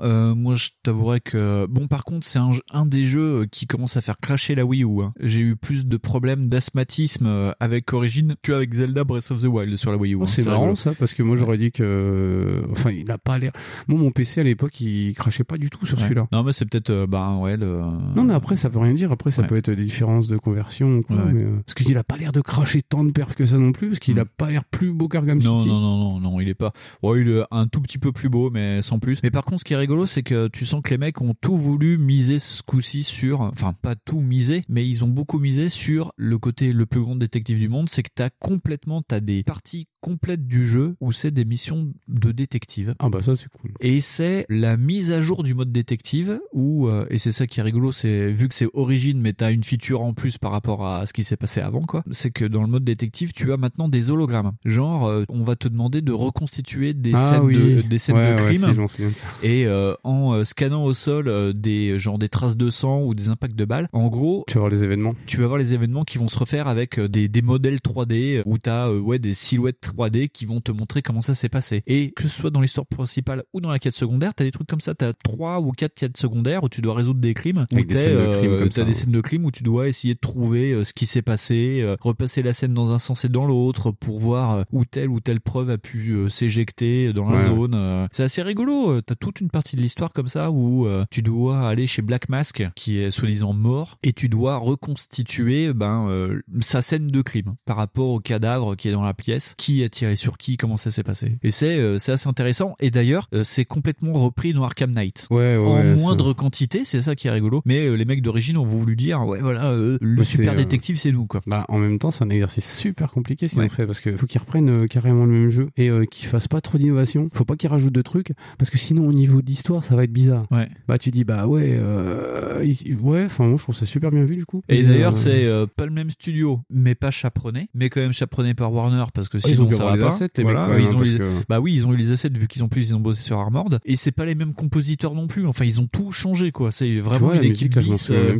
C'est vraiment à part.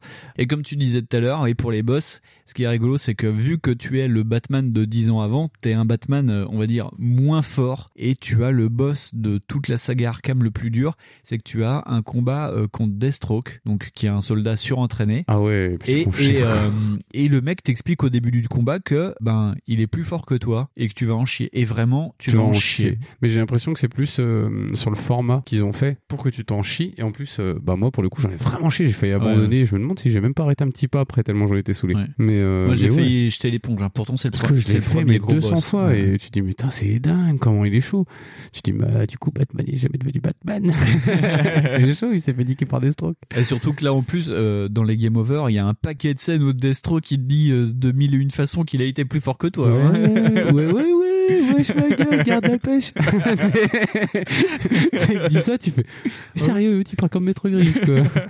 non mais ouais c'est une vraie zone tampon et il y a beaucoup de gens qui en parlent euh, bah, sur les forums. C'est quand tu cherches des solutions, tout le monde va Ouais. te parler de ce passage là et ouais c'est vrai que j'en ai chié et même ce qui est rigolo c'est que j'avais regardé des vidéos de gameplay pour voir comment d'autres gens l'avaient battu mais en fait c'est que tous les boss dans la saga Arkham ont des schémas Ouais. ils font ça après ils font ça après ils font ça. En fait lui c'est le seul boss qui n'a pas de schéma. Non, il change de truc. Il fait ce qu'il euh, veut quand il veut. Tu sais, ça m'a fait penser un petit peu, euh, là maintenant avec, le- avec le recul, ça me fait penser beaucoup au boss de Fury. Ah oui c'est ça. C'est Ouais. ça, c'est en fait ils ont des, des patterns qui sont identiques mais pas tout le temps au même moment Ouais. et du coup tu fais oh putain et euh, lui il m'en avait fait chier quoi ah ouais c'était abominable Ah, j'en ai bavé hein, pour le faire. hein. J'étais content de le finir. Et en plus, pendant le combat, il te dit Non, mais tu ne peux pas me battre, je suis plus fort que toi. en plus j'ai un côté orange genre, Ouais, voilà, je suis un côté orange et un côté noir. Ok d'accord c'est Ouais. cool Non, mais par contre, et là où ça applique euh, ce que disait Sefton Hill euh, dans, dans les interviews, c'est que t'as pas de cutscene et que tu vas vraiment le, le battre et tu vas te sortir les tripes pour euh, te battre contre Ouais, un ouais. mec qui a un katana et qui va te buter, quoi. ouais tu te sens surpuissant. Quand tu le bats, tu fais Oh, oh, eh, eh, qu'est-ce qui se passe là je vais hein faire un autre jeu plus facile ouais, ouais, Là, non. je vais jouer aux Sims mais maintenant. mais c'est enfin force ouais c'est le truc c'est que c'est un peu dommage enfin je trouve quand même ça très très difficile à conseiller comme jeu quand même parce que t'arrives après Arkham City qui a quasiment la même expérience qui est en plus un peu plus euh, lumineux trendy un peu Ouais. plus Eh, regarde on est beau on est sexy Mm. et là euh, là tu reviens au, au- tu sais au début tu dis ouais pff, moi je sais pas déjà rien que ça ça euh, Bah, promesse City, euh, c'est complètement, ouais, comme tu disais tout à l'heure, euh, New York 1997, c'est Ouais. chaotique. euh, la zone de Gotham qui sert euh, est complètement ruinée. Là, c'est la même zone, mais dix ans avant, donc tu reconnais en plus euh, les environnements. Et sauf que c'est tout propre, c'est la nuit de Noël et il y a de la neige de partout. D'ailleurs, il y avait eu, euh, j'ai- survolé une interview où les mecs t'expliquent qu'ils ont tout mis sur euh, la gestion euh, physique de la neige, quoi. ouais mais tu vois voilà tu dis ouais ok c'est cool la neige mais Ouais, les ouais. gars euh, on n'est pas dans Red Dead 2 Après, ça justifie totalement parce que moi, je, sais que par exemple, la sortie de Metal Gear 1, j'aurais bien voulu tomber sur un autre et je me suis fait avoir et j'ai acheté Metal Gear euh, Mission Spéciale, tu vois. et du coup, je l'ai déglingué, tu vois. Ouais. Et euh, Metal Gear 2, c'était pareil, tu vois. Ils ont sorti euh, Substance et je fais, hey, j'ai acheté aussi. Et tu vois, tu te fais avoir comme ça. Enfin, Ouais, bah je veux ouais. dire, je Oui. comprends de vouloir perpétuer, moi, God of War, les premiers m'avaient fait vraiment ça. Mm. Je me suis dit, oh, mais pourquoi il y en a que deux? Ah, c'est pas juste. Ah j'en veux un autre. Parce que après, j'ai déglingué les versions PSP, quoi. Je dis, oh là là. Ah, Et il pour- faudrait, faudrait qu'on en parle des versions PSP parce que on Bah, bien aimé. Moi, c'est des versions que j'ai beaucoup plus poncées que les versions PS de Moi quasiment. aussi, moi aussi. Ouais. Et c'est très rigolo. Mais euh, ouais, un jour, un side sur God Ouais. War. Ils ont fait des pachinko.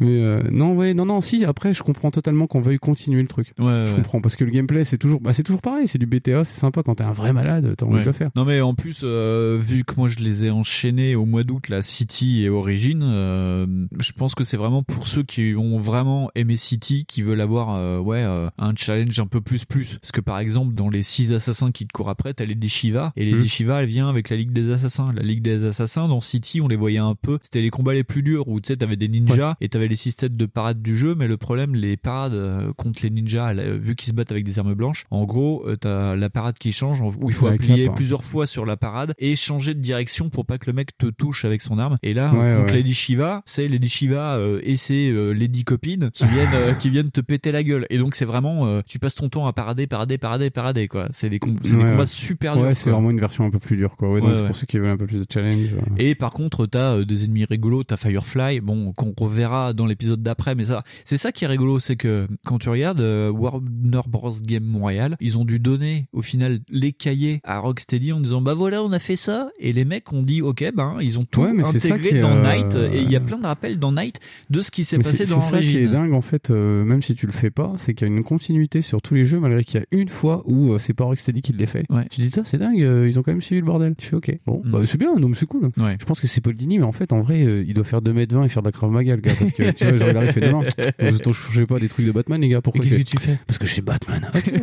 C'est bon, ça se Eh, voit. Paul Dini n'était pas là sur Origin, mais ouais, ouais, tu Ouais, sens et que- tu vois, il y a genre son ombre qui plane. Ouais, il a dû passer des trucs parce qu'ils ont carrément implémenté des histoires sur les origines de Gotham encore dessus. C'est ça. Enfin, euh. Bah, sinon, ça se trouve, en fait, il passait le soir sur le parking, tu Ouais, vois, avec sa ça, voiture, tu sais, les feux éteints. C'est qui, Michael? C'est Paul Dini, c'est l'ancien producteur. Pourquoi? Parce qu'il a peur qu'on fasse de la merde. D'accord Putain, chiotte.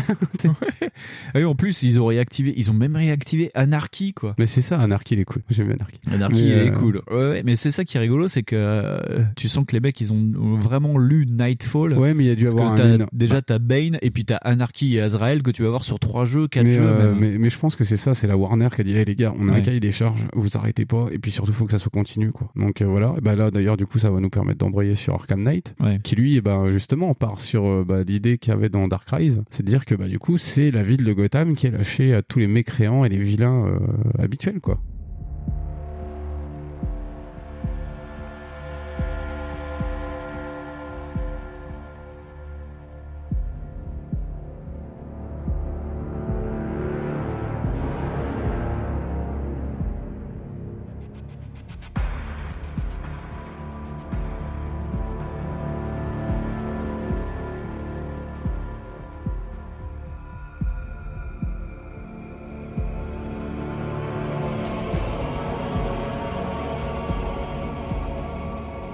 Sauf que là, euh, le Joker écrase par toute son absence le, le, le jeu, quoi. C'est-à-dire qu'il il est pas là, mais il, enfin, il, il est là quand même. Il, Mm. oui. est, il est dans les pensées de Bruce Wayne, Parce que euh, ce que j'ai pas précisé, c'est que dans Origine, il y a aussi le Joker. hein, parce que Ouais, vu que c'est l'origine, c'est aussi l'origine du Joker. Hein, Je c'est crois. pas vraiment un spoiler, enfin voilà. Mais par contre, oui, dans Night, qui se passe donc euh, après, euh, c'est six mois pile poil après City. Et donc, euh, bah oui, il y, a, il y a encore le Joker, mais d'une autre manière. Ça va être dur de parler sans Ouais, spoiler ce qui s'est passé avant. On va essayer de pas trop spoiler, parce qu'en plus, c'est pareil, euh, quand le jeu commence, euh, bah tu le sais. Enfin, je veux dire, si t'as fait les autres jeux, tu Oui. le sais. Et euh, t'as toute les, euh, la cinématique de début que tu comprends pas trop, tu fais qu'est-ce qui se passe. Et après, il y a aussi, bah, tu sais, cette phase semi-interactive que t'as au début Ouais. du jeu qui est juste dingue. Tu dis, mais qu'est-ce qui se passe? Et en fait, t'interprètes un flic qui est dans un diner, quoi. Oui, et c'est le grand retour de l'épouvantail. Et cette scène Et est voilà, vraiment. et c'est ça. Et c'est pour dire, voilà, l'épouvantail revient. quoi. Cette scène est affreuse. Moi, j'y avais joué. Il y avait Miss W Manque de Peau qui était là euh, ce soir-là. Ouais. T'es en vue FPS. T'es en FPS, ouais. Tu rentres dans un diner qui est dans Gotham City Centre, vraiment avec Ouais. les, les tours et tout. Et euh, tu commandes à bouffer. euh, tu sens que c'est l'heure de pointe pour bouffer. genre, il doit être 19h, un truc comme ça. Ouais, c'est le quotidien, là. Voilà, et il y a quelqu'un qui dit Excusez-moi, venez voir, il y a un truc qui boule sur la table. Et tu t'approches, et en fait, tu t'aperçois que ça doit être l'épouvantail ou un de ses sbires. Et il lance un gaz hallucinogène dans le diner, et tout le monde pète les plombs dans le diner. Et tu as la vision du flic qui lui aussi pète les plombs, et il voit des zombies qui se jettent Ah ouais, sur ça lui. fait très très Resident Evil. là. Voilà. Et donc euh, tu sors abusé. ton flingue et tu commences à, bah, à tirer sur tout ce qui bouge. Quoi. Et tu peux, euh, enfin c'est pareil, euh, du Tu coup. peux euh, ne pas le faire aussi. hein. Ah bon? Ouais. Oh, putain, je suis un gros con. Non, parce qu'en plus, t'as as cette idée euh, assez géniale de le mec met du temps à prendre son flingue. Et du coup, Ouais. le, le truc que tu vois jamais dans un jeu vidéo, c'est quand tu prends ton flingue. Mm. Et là, le mec regarde son flingue et le temps que tu fasses ça, en fait, euh, bah, tu vas tirer, en fait. Il y a un mec qui se jette sur toi. Mais du coup, pam, pam, tu tires deux balles. Tu fais putain, mais merde, qu'est-ce qu'ils font? Et vraiment, t'es t'es dedans, quoi. Ouais. Et, euh, tout, le monde, tout le monde s'entretue en plus. et c'est ça, et après tu vois les images Mm. de ce qui s'est passé en vrai et tu fais Ah merde, c'est chaud. Et ouais, c'est vraiment euh, là on retrouve cette, euh, cette ambiance dégoulinante là qu'on avait eu dans les autres. Tu dis Ah, yeah, c'est reparti, c'est oppressant, euh, c'est nihiliste, euh, c'est cool, on est reparti quoi. Et donc, Et là, comme, euh, c'est l'épouvantail qui va expliquer que bah, maintenant faut partir quoi. Ouais, faut rentrer chez vous, madame. Et du coup, oui, il est assisté par un mec très mystérieux qui est une espèce de némésis négatif de Batman. En Ouais. fait, c'est une espèce de d'anti-Batman qui s'appelle l'Arkham Knight. Le Arkham Knight. Qui a une putain de classe de sa mère de Dieu. Ouais. D'ailleurs, Il je l'ai mis sur la pochette. Ça fait partie des quatre Ah, méchants cool, que j'ai mis sur la pochette. Normal. Mais oui, euh, donc en gros, l'épouvantail euh, donne un ultimatum à Gotham City en disant qu'il faut évacuer Gotham City, sinon euh, il balancera euh, l'intégralité de son gaz sur la population. Et euh, une fois que tout le monde est parti, Batman et la police et les forces de sécurité restent parce qu'il y a les polices, les pompiers et tout, restent dans, dans Gotham. Et l'Arkham Knight arrive avec son armée privée et euh, ils travaillent tous pour euh, l'épouvantail. Et le jeu commence comme ça. Et c'est la grosse merde quand même. Ah ouais, ouais, c'est, euh, gros popo. Parce que euh, d'ailleurs, là, pour le coup, tu vois, les missions secondaires, moi, elles m'ont moins euh, fait chier. Parce qu'elles étaient un peu plus incorporées, en fait. Elles sont vraiment les missions secondaires et en plus maintenant il y a une, une roue, il y avait une roue Ouais, pour les missions, pour lancer les missions, la volée. Et oui, elles sont vraiment organiques parce qu'elles sont liées au jeu vraiment ce coup-ci. C'est ça. Après, t'es même pas obligé de les faire en vrai. Par contre, euh, il y en a qui sont plus longues que d'autres. Mais après, c'est pareil. euh, Enfin, ça va dépendre de tes affinités. Mais euh, par exemple, pareil, t'as un crime. Oui. T'as un cadavre qui est pendu dans un coin. Ah, ça ouais. va donner lieu à des Ça, trucs. j'avais adoré ça, ouais. Ouais, ouais. C'est, bah, tu vois, t'as un aspect un peu détective machin qui est sympa. Les, les cadavres, t'as des endroits dans la ville où tu vas tomber sur des cadavres euh, crucifiés avec Très, un air de, Seven, hein. avec un air d'opéra qui est diffusé Ouais. euh, dans des grosses enceintes avec le corps en plus qui est illuminé par des spots et à chaque fois euh, bah, il lui manque le visage et donc tu dois scanner pour savoir qui c'est et c'est ça qui est Ah oui, rigolo. c'est ça, t'as des indices à trouver sur le corps pour Voilà. savoir qui c'est. Dans le corps, dans le corps. Dans le corps, c'est ça, ouais. bah, genre une- un implant, Ouais. euh, un truc. euh, Et une- c'était une c'est vraiment la vision détective 3.0 parce que là t'as trois niveaux de scanner, t'as cutané, euh, musculaire et et, osseux. osseux. Et moi j'avais trouvé ça rigolo. C'est con hein parce que ça, Ouais. ça sert pratiquement à rien. Bah, ça sert qu'à ça. hein. Voilà, Donc, ça euh, sert voilà. juste qu'à ça. mais On ouais. a aussi oublié de dire que bah, maintenant, euh, la grande partenaire de Batman dans cette histoire, ben, c'est la Batmobile. Oui. C'est un élément euh, principal du jeu, c'est-à-dire que bah, trois quarts du temps, tu peux vraiment te balader qu'avec la Batmobile si t'as envie. D'ailleurs, c'est un élément euh, bah, du coup des missions secondaires, c'est-à-dire qu'en fait, t'as des points à libérer avec des trucs. Ouais. euh, Mais c'est pour ça d'ailleurs qu'elle est sur la jaquette du jeu. Chez Rocksteady, quand City est sorti, on leur avait dit pourquoi vous avez pas mis la Batmobile. On la voit dans Asylum déjà la Batmobile, mais c'est juste un élément de décor parce que Ouais, t'arrives à Asylum en Batmobile Ouais, et t'as euh, les hommes du Joker en fait qui vont lui bousiller la gueule, donc tu vas pas t'en servir. Et puis de toute façon c'est un huis clos. Et dans City, on avait, on leur avait dit pourquoi vous prenez pas la Batmobile? Et euh, un des, des représentants dans le de- premier, on t'a dit. Voilà. et un des représentants de Rocksteady a dit euh, ouais mais nous on est un peu monomaniaque.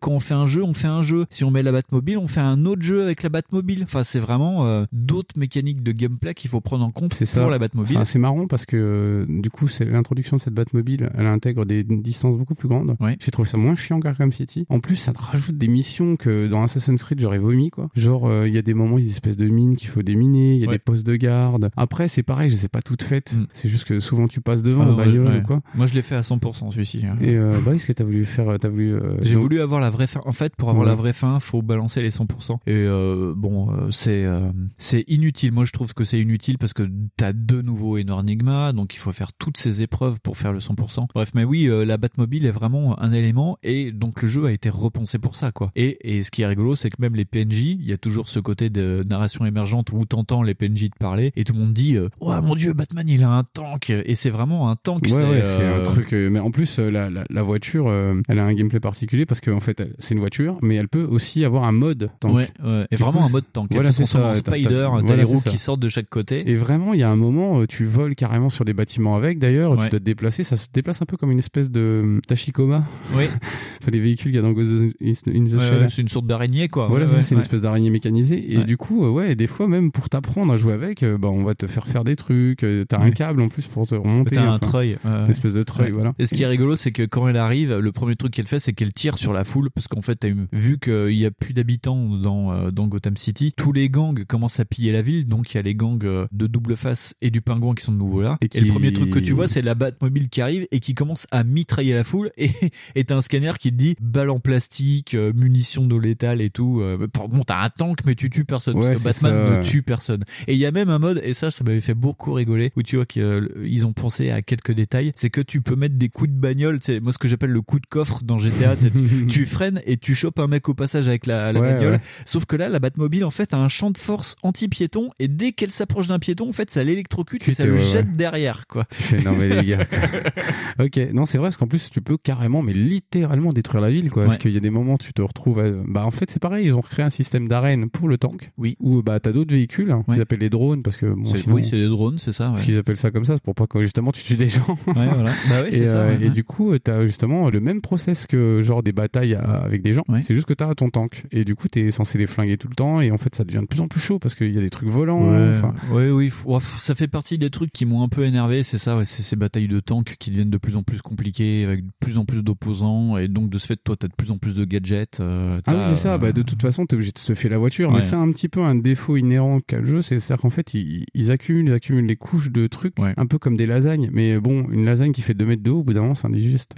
ouais, c'est ça. Mais parce qu'ils euh, ont rajouté euh, depuis City, ils ont rajouté euh, des gadgets. On vous a dit Ouais. dans le 1 qu'il y avait le batarang, la tyrolienne, euh, la batte griffe et puis euh, le gel explosif. Mais entre temps, ils ont rajouté euh, un système de décodeur pour euh, hacker des systèmes de sécurité. Oh, il y était dans le premier, ça. Euh, ah oui, ah, moi je me souviens plus. Le taser, il y était aussi dans Le dans le 1 taser, je sais plus. Le taser, en fait, t'as un fusil électrique et ça te permet d'ouvrir ou de fermer euh, des trucs avec des champs de force. euh, Oh, je crois pas que dans le premier c'était ça. Mais euh, et t'as aussi la, la bombe gluante, enfin Ouais, tu- la bombe de gel, euh, voilà. Et donc ils rajoutent tout ça et quand ils arrivent à Night, tu as tout cet équipement et en plus tu as la Batmobile qu'il faut améliorer au niveau euh, de son blindage, de ses armes. Bah, c'est une extension de Batman. Donc Voilà, du coup, c'est ouais. pareil. Tu euh, peux améliorer tes compétences en combo, en, en armes, Ouais. mais tu vas aussi améliorer ton tank du coup. Parce que euh, franchement, au départ, si tu le fais pas, euh, tu vas te faire maraver la tête quoi. Mais ouais, en plus c'est pareil. La ville, elle est beaucoup plus, elle est très très à la Red Dead dans le sens où tout le monde vit son truc. Tu vois, genre tu roules avec ta bagnole, tu dois aller à la mission. Puis là, il y a des mecs qui te croisent. ah, il y a Batman. Puis en fait, tu fais non mais sérieux mec, t'es venu avec une Chevrolet. Enfin, j'ai une Batmobile. tu lui découpes sa caisse. tu fais ok, c'est bon. Et quand t'es à pied, les mecs essaient de t'écraser, tu vois. Ouais, ouais c'est ça. ouais. Vas-y, une- fonce-lui dessus. Ouais, c'est ça, tu vois, t'as une vraie vie, quoi. Et euh, il y a plein d'ailleurs de trucs à découvrir comme ça quand tu te balades. Genre, il y a un moment, je sais plus, il y a des espèces de, d'armées de robots qui bougent pas, là, des mannequins. Ouais, c'est euh, l'homme mystère qui va carrément euh, créer euh, son armée de robots à lui. euh. Voilà, c'est ça. Et il te Et, l'explique euh, en plus, hein, parce que t'as plein oui, d'épreuves. bah, et il va te dire, ah, tu vois, je suis très intelligent, mais alors pour faire ça, il faudrait que j'ai des robots. Et donc j'ai créé des robots qui vont te tuer. Non, mais il est trop con, il est en vrai. Mais c'est pareil, tu vois, par exemple, les émissions, de Nigma, ça devient aussi des espèces de parcours pour le tank. Mm. Et d'ailleurs, le tank, bah, il a une importance Ouais, ouais. phénoménale dans le jeu parce que t'as même des boss que t'affrontes, quoi. enfin, Ouais. t'as des parties importantes du jeu. des parties du jeu voilà, qui sont avec la voiture. Avec la voiture, quoi. Tu dis, c'est dingue. euh, C'est, bah, en même temps, euh, la, la- la taille et l'échelle du truc fait que vraiment, t'as besoin d'avoir un véhicule, quoi. T'as vraiment l'impression que Rocksteady, à force d'entendre dire Eh mais elle est où la Batmobile? Ils ont fait Eh, Tu veux la Batmobile? Et Bah, ben là, elle est là, la Batmobile. Voilà, elle, est, elle vraiment là euh, et elle te sert à tout. Hein. Tu peux. euh, moi, ce que j'avais trouvé fun, c'est que quand tu fais des combats dans la rue, tu peux euh, latter les mecs et tu peux appeler la Batmobile Ouais, et tu ouais. peux faire des combos avec la Batmobile. C'est-à-dire que tu chopes un mec, tu le balances en l'air et en fait la Batmobile sort son fusil et tire sur le mec. Quoi. Ouais, c'est ça, mais en fait, la voiture, moi, moi je sais qu'à un moment, euh, je devais, euh, je sais plus quoi, affronter 10 gars, euh, et je sais qu'ils étaient en face. La voiture, je l'ai bougée, j'ai tiré dans le tas. Mm. Et du coup, bah, c'était quand on doit revenir au commissariat. Ouais. Et que les types, en fait, ils sont en train de dire, oui, attention, il y a Batman, et toi, tu sors du truc. Ah oui, et, oui. et là, tu dis, bah, en fait, tu peux les affronter à la main. Ou c'est pas obligé. Non. Parce que la Batmobile est à côté, puis tu fais contrôle à distance de la Batmobile, Ouais, voilà. et tu les écrases tous. Et en fait, moi, je les ai tous roulés dessus, et puis du coup, c'était fini. Ouais. Ça fait des combos en plus. c'était sympa. T'as plein de scènes comme ça où euh, t'es bloqué derrière un élément destructible et tu dois euh, Ouais, télécommander la Batmobile euh, pour, Il y a euh, plein, pour il y a tirer plein de dessus, ouais. trucs comme ça. Et là, par exemple, dans cet opus-là, notamment, tu as cette désactivation en fait de la, de la vision détective à certains moments. Ouais. D'ailleurs, c'est à chaque fois que tu passes en séquence cinématique, ça l'enlève. Déjà comme ça, tu profites, c'est un peu plus joli. Et puis ça le fait, ouais, c'est ça se déconnecte souvent en fait. Mais d'ailleurs, moi j'ai trouvé que la vision rayon X, la vision détective, était moins, enfin ils l'ont lessivée, elle est moins lisible que dans les autres. C'est-à-dire que c'est vraiment des nuances de noir et de gris bleu, et tu vois beaucoup moins de choses. Et je l'ai beaucoup, beaucoup, beaucoup moins activé dans. euh, ouais, bah dans moi pareil. Night. Et de toute façon, elle se désactivait toute seule. Donc il y Ouais. a des moments, tu dis bon bah tant pis, j'ai joué comme ça. Et tu la mets de façon vraiment sporadique. Ouais. Donc là, ils ont trouvé la recette pour que en fait tu arrêtes de t'en servir tout le temps pour Ouais. que le jeu soit moche. Et en plus, euh, il joue vraiment sur euh, la verticalité plus plus plus parce que là, tu es dans un coin de Gotham City, qui n'est pas le même que dans Arkham City. Tu vois au loin d'ailleurs les restes fumants euh, d'Arkham Ouais. City. Euh, tu es vraiment dans une partie, on va dire, une autre partie un peu plus récente de Gotham. Et d'ailleurs, il y a toute une zone qui s'appelle euh, Vieux Gotham, Ouais. où c'est une zone en construction où ils construisent des méga buildings par-dessus la vieille Gotham. Et donc, tu as vraiment des buildings super gigantesques Hmm. Ah oui, non, et t'es aller, vraiment obligé de jouer sur la verticalité à fond la caisse, quoi. Et donc, tu utilises moins le scanner parce que t'as pas le temps, quoi, où tu vois que dalle, parce Puis y que t'es à a 500 beaucoup mètres du sol. d'éléments, euh, c'est pareil, il y a beaucoup d'éléments que tu peux reconnaître un peu plus, j'ai l'impression. Et vraiment, ouais, je te dis, le, des fois l'émission tombe un peu sur le coin de la gueule comme avec Man Bat, tu vois. Ah, Man-Bat, ouais, l'un un- l'un des, des ennemis que je ne pensais jamais voir Ah non, dans, non, dans euh, Arkham. Moi, j'ai Ouais. eu peur même. Hein. Euh, Je me suis dit, waouh, qu'est-ce qui se passe? Donc ouais, vraiment, le, le jeu, il intègre vachement mieux l'émission. Alors oui, tu peux toujours les jouer euh, de façon très très euh, jeu vidéo basique. C'est-à-dire, tiens, je vais faire toute la rondelle, enfin, tu sais, tout le cercle Ouais. derrière les uns derrière les autres, et je peux le Mhm. jouer de façon basique. Ou je peux me laisser porter par l'histoire Ouais. et les faire selon comment j'arrive ou quoi. Et là, je trouve ça vachement mieux fait. Et d'ailleurs, euh, il y a un cassage de rythme régulier, c'est-à-dire que Alfred, qui euh, est l'homme de l'oreillette, chaque jeu a quelqu'un dans ton oreillette. C'est Alfred ou Oracle, suivant. Et puis c'est euh, pareil, là pour le coup, euh, le jeu ouais te narre beaucoup de trucs comme ça et en plus il, enfin, te fait perdre beaucoup de choses aussi. C'est-à-dire que tu sais, euh, bah, Oracle, par exemple, tu sais, toutes ces situations que toi tu croyais stables et qui sont toujours évidentes pour te dire, bah oui Oracle elle va toujours te parler à l'oreille, bah c'est pas vrai. Ouais, ouais. Et en fait l'Arkham Knight arrête pas systématiquement de te, bah, te remettre en question en vrai. Et euh, toute la question du jeu c'est ça, c'est euh, c'est qui Batman au final? Tu dis est-ce que Batman va rester Batman après tout ça quoi? Est-ce que Bruce Wayne va résister à ce truc-là? Et euh, tu te dis putain et, et la réponse bah c'est toi qui l'as donné euh, l'autre fois quand tu on en a parlé. Oui. Donc euh, voilà, mais on vous spoilera pas le jeu. Non, bah oui, alors tiens, pour, juste pour finir mon idée, oui, euh, en fait, t'as des cassures dans le jeu parce que, par exemple, la plupart du temps, c'est Alfred qui va te dire, plus ou moins, il dit que t'as des missions secondaires à faire et qu'il faut freiner sur la mission principale. Il dit, euh, d'accord, je vais euh, mettre Bruce, je vais mettre quelques instants à euh, décrypter euh, le, flux que vous venez de donner. Donc, en gros, la mission principale, tu peux pas le faire avant d'avoir Ouais, tu fait un petit avancer, truc. ouais. Donc, il te demande plein de fois et, de- et ça te fait freiner, ça te permet de faire la- des missions secondaires qui sont mieux. En plus, il y a Nightwing qui apparaît dans cet opus. Déjà, dans City, ça, t'avais Robin. Et effectivement, oui, t'as euh, cette césure avec le fait, oui, de tout perdre. City était basé sur le rejet des autres et au final, la conclusion de City, c'était de se dire que euh, tu travailles avec Oracle, tu travailles avec Robin. D'ailleurs, il y a Robin euh, dans le DLC euh, sur l'épilogue de City où tu joues Robin, le, le Robin qui est Tim Drake et pas Dick Grayson qui est déjà Nightwing. Donc, Ouais. c'est pour, en plus, vraiment, t'as une sorte de chronologie de savoir qui est Robin à tel instant, quoi. Et, et donc, ouais, Night te pose d'autres questions sur qu'est-ce qui se passe quand tu perds la Bat Family? Qu'est-ce qui se passe quand quelqu'un sait tout de toi et de la Bat Family? Qu'est-ce qui te reste que, Comment, euh, ça, comment reste? survivre Voilà, Et, c'est vraiment euh, ça parce que le autant euh, l'épouvantail revient d'Asylum, enfin re- renaît lui-même pour te mettre la déculottée de ta vie, parce qu'en plus il a été défiguré dans le premier, donc il est là vraiment pour se venger. Il veut vraiment, il est là pour te faire mal. Il te parle d'ailleurs sur des écrans géants de partout dans la Ouais, ville. alors ça aussi c'est impressionnant. Et c'est ça qui est, qui est assez rigolo. Et il veut vraiment, il en a rien à foutre en fait. Il est vraiment là pour mettre son plan en exécution. Et à côté de ça, tu as le Arkham Knight, mais qui est là, ouais, pour faire une vengeance personnelle et Ouais, qui connaît tout de toi. C'est ça, et c'est lui qui donne tous les arguments euh, Ouais. justement à l'épouvantail pour te, mais te niquer la gueule. Ouais. c'est abusé. C'est un beau duo de méchants. euh, et à côté de ça, t'as toujours le Joker qui, euh, Qui est présent, qui règne sur. Qui, qui- ouais, qui règne en, en- comment dire de façon très très point, pointillée. mais et en même temps, il y a un moment même, bah, tu l'incarnes. En fait, un petit peu. Et c'est pareil, c'est pas super joyeux même pour lui. Tu dis ah putain c'est glauque.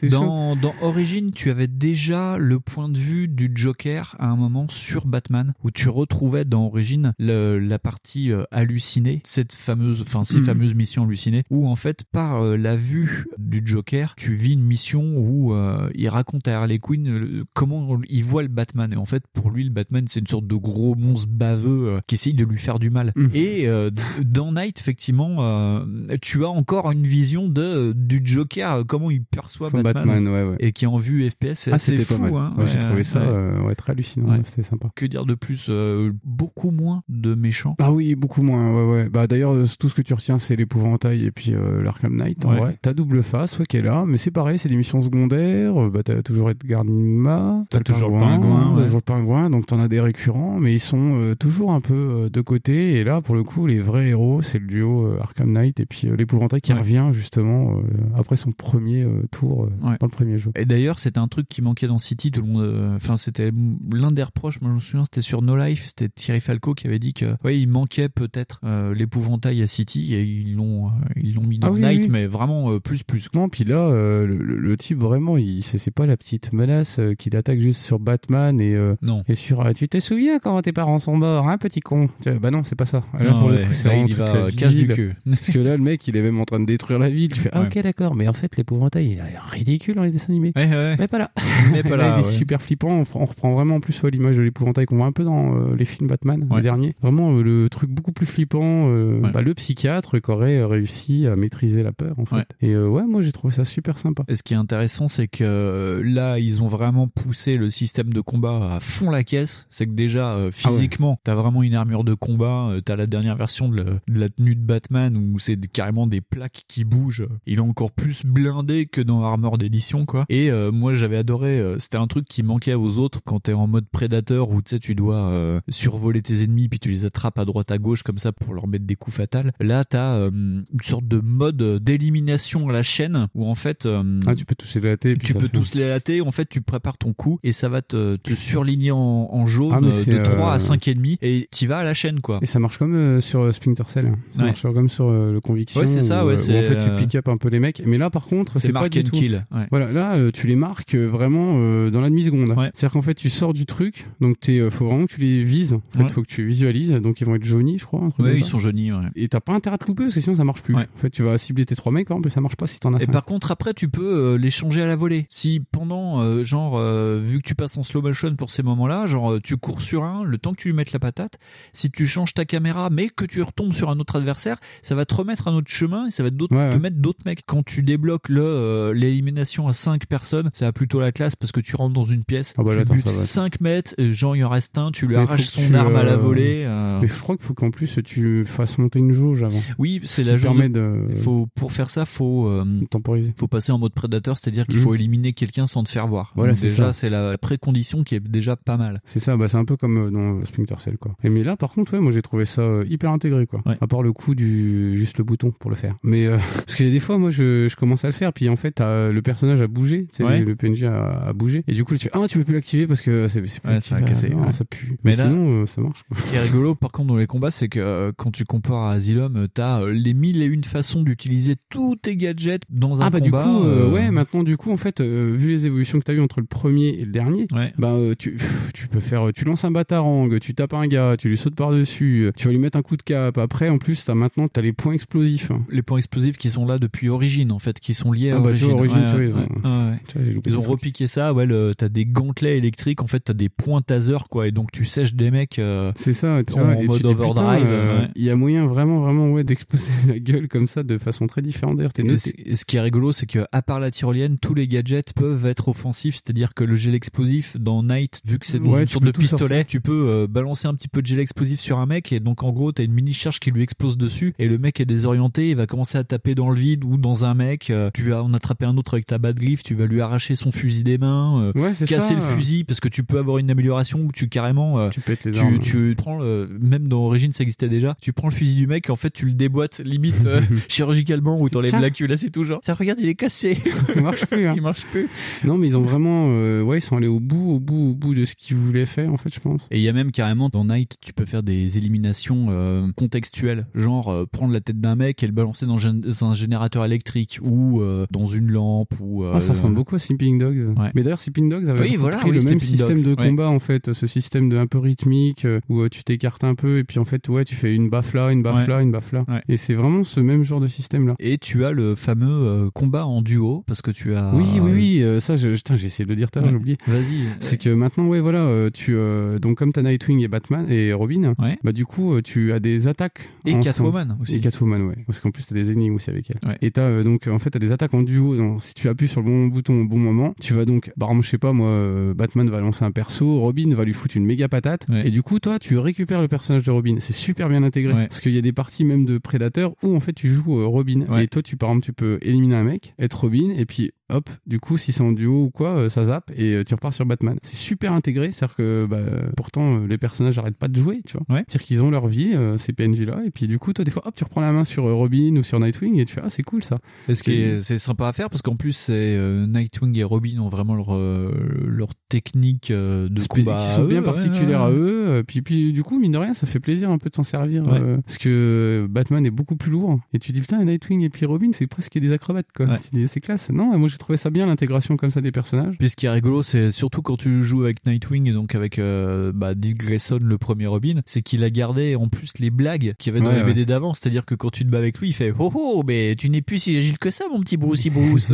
ils font des. Putain, mais- Ça, ça détend un peu l'atmosphère, quoi, qui est quand même Bah, vachement c'est- lourde. bah, déjà en plus ça participe au jeu qui discute qui, Ouais. qui vit quoi et euh, bah, c'est ce que je pense qu'ils ont rajouté par rapport au City c'est que ça t'a vraiment l'impression que c'est un peu plus vivant Ouais. enfin vivant entre guillemets hein, parce que du coup euh, le jeu il est hyper dépressif en vrai c'est Ouais. hyper nihiliste En quoi. plus, il pleut. Tu vois, dans, dans celui d'avant, il y avait de la neige, mais là, il pleut à grosses gouttes, quoi. Tu, Ouais, euh, bon, bah, le jour où ils font ça à Cuba, moche, moche. Mais qu'est-ce qui se passe? Bah ouais, mais Plein Batman. soleil il- et tout. C'est ça. Moi, je le fais deux jours, et puis du coup, j'ai mis une casquette au lieu de mettre un masque.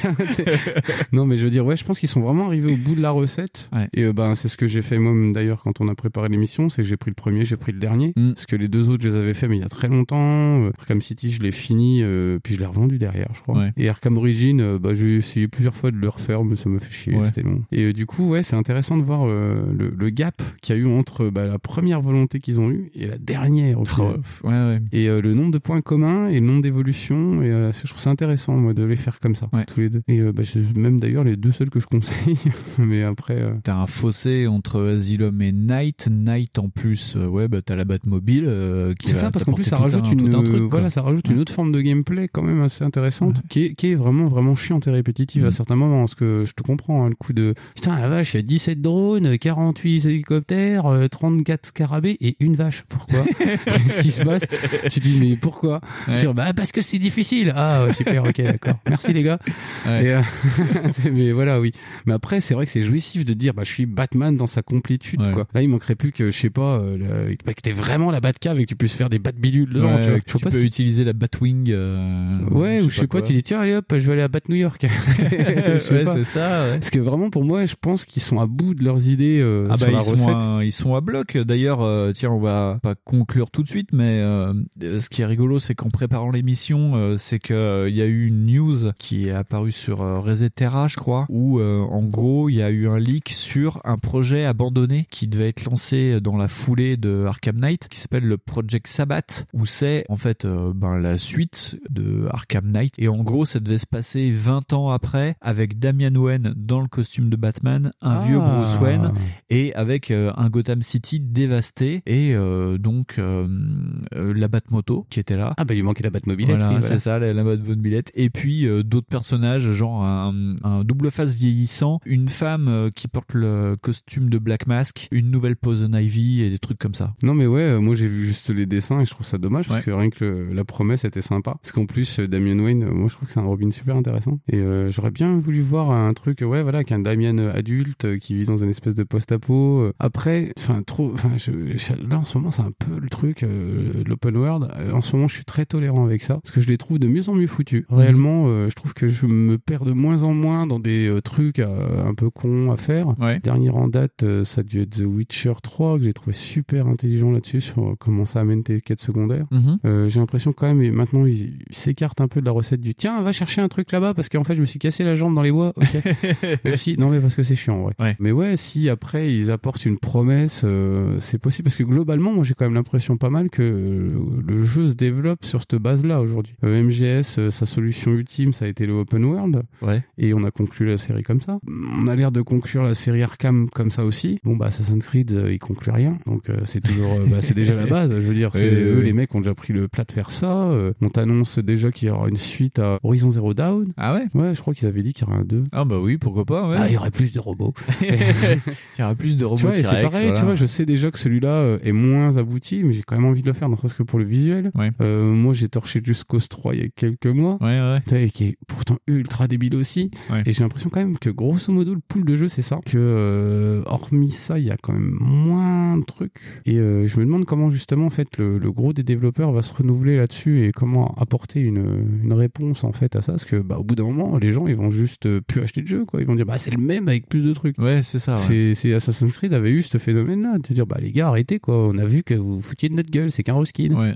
Donc, je sais pas. Bah, D'ailleurs, c'est pour ça que euh, Rocksteady est un peu. euh, bah, on sait qu'ils bossent sur une nou- nouvelle franchise d'essai, mais euh, on sait pas quoi. Ils ont pas dit que c'est. Enfin, ils ont dit officiellement que c'était pas Superman. Non, parce qu'il y en a plein qui ont rigolé comme ça en annonçant en fond de salle, Eh, c'est Superman, en pensant beaucoup à Superman 64.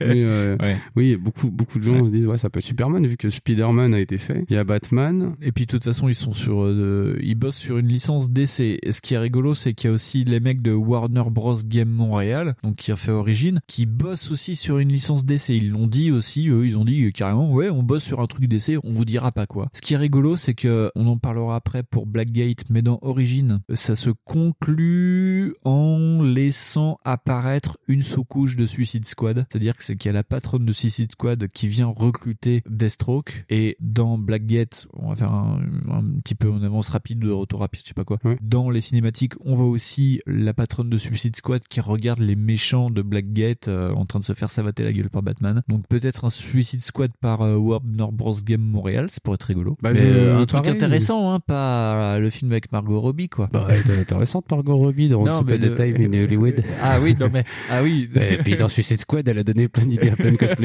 Moi, je suis désolé. Oui, oui, c'est déjà vrai. ça. hein.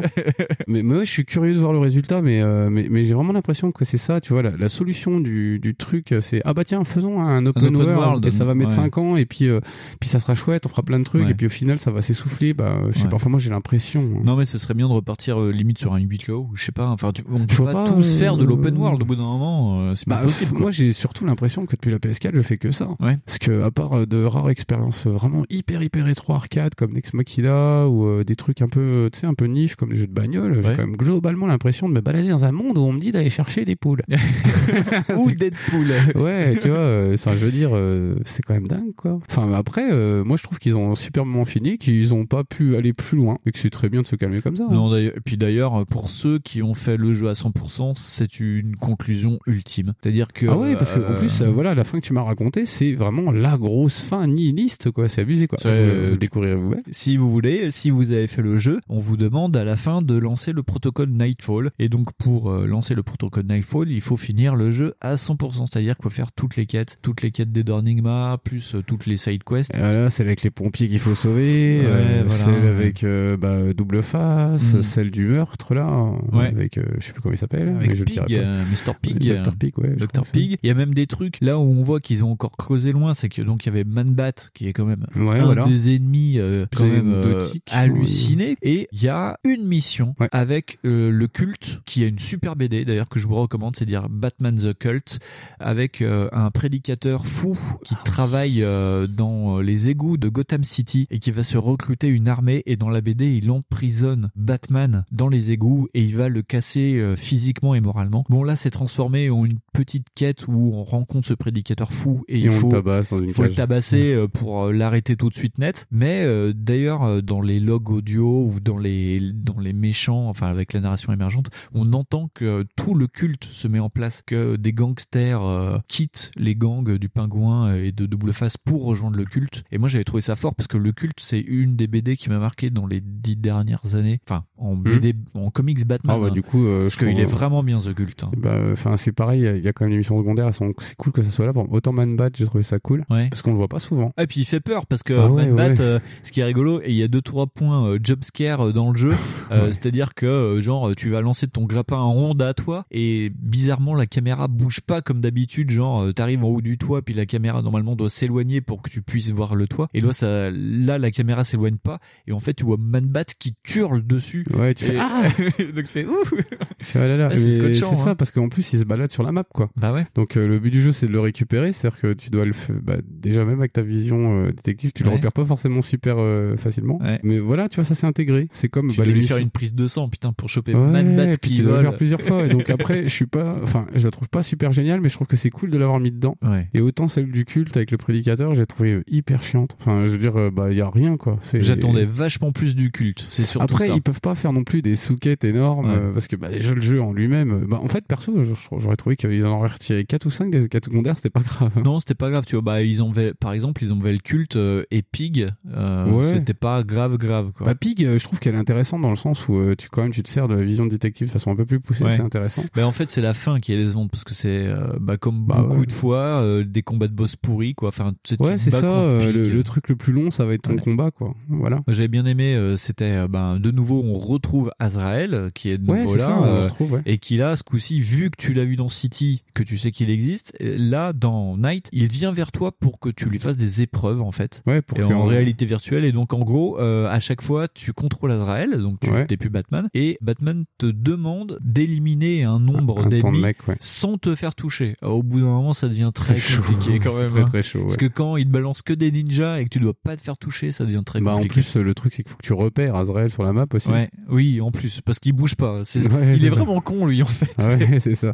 Bon, du coup, on va peut-être attaquer la petite cartouche. Ouais, non, on va conclure euh, rapidement. Et puis, ah, tiens, je voulais juste vous faire un point euh, sur euh, la musique, sur la saga Arkham est assez particulière. C'est que en fait, il y a un directeur de la musique, c'est Nick Arundel, qui a composé euh, le thème euh, d'Arkham Asylum et qui après a fait euh, la mise en sonorité, c'est-à-dire que pendant les combats, t'as des systèmes de son qui t'indiquent si tu réalises bien tes combos, si tu perds les chaînes de combos et tout. Ouais. Donc c'est tout ce mec qui a fait ça. Et Arundel a travaillé à chaque fois sur les jeux avec un autre compositeur ben, pour délayer la sauce. Et ils bossent tous sur un système qui est super intéressant, je trouve. C'est que Nick Arundel a composé le thème de Batman pour Arkham Asylum. Donc on va dire que c'est euh, une ritournelle assez simple à jouer au piano. You mind playing that one? Yeah, sure, yeah.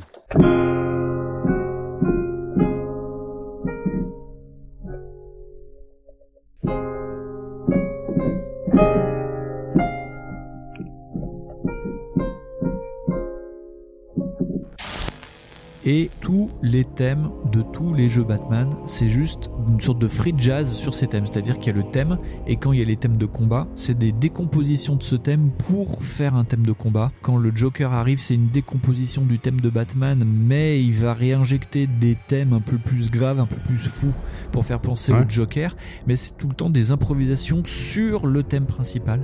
Et ça, à chaque fois, avec euh, Ron Fish, qui a travaillé avec lui sur Asylum et City, ils vont travailler dans cette euh, direction.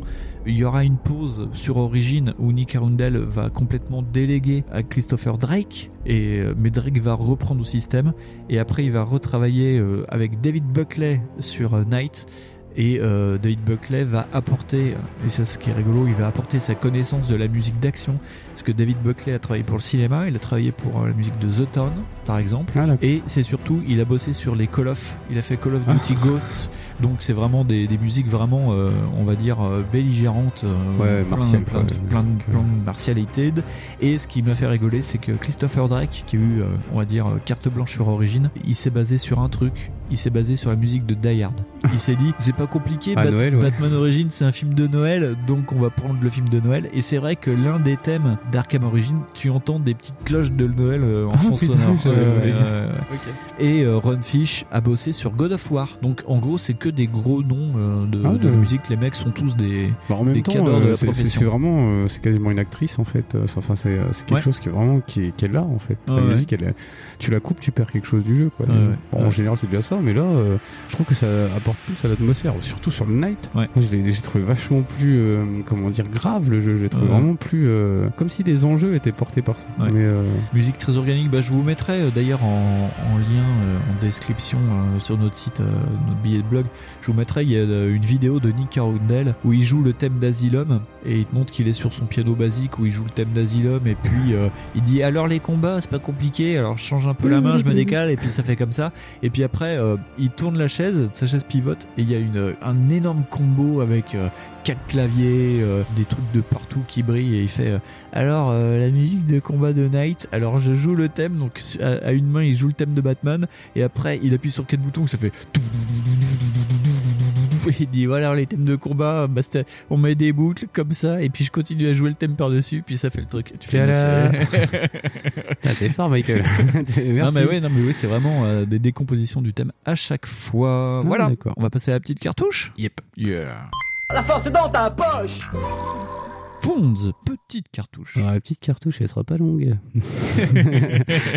Parce que moi, j'ai vraiment particulièrement pas aimé Blackgate Origins. Oh Ou c'est là. Origin Blackgate. C'est Batman, Arkham, Origin, Blackgate. Ah, le nom le plus long du monde. Ouh là là. Et bah du coup, on revient encore à Blackgate. Enfin, on revient à Blackgate du coup, au lieu d'aller à Arkham là. Ouais, alors le jeu est sorti. pff, alors même euh, même le jeu, euh, même ça c'est long. euh, comme pas quand il est sorti. il est sorti en 2013 sur 3DS, Vita, PC, PS3, Xbox 360, Wii U. Et on lui a demandé pas tant. Alors déjà sur Game Boy c'était pas mal.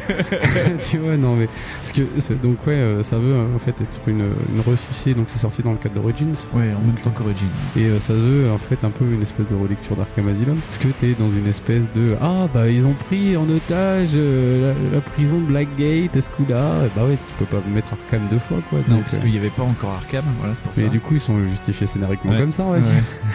Et euh, le, le parti pris du truc, c'est de dire oui, mais bon, euh, Vita, 3DS, euh, ça a pas de patate.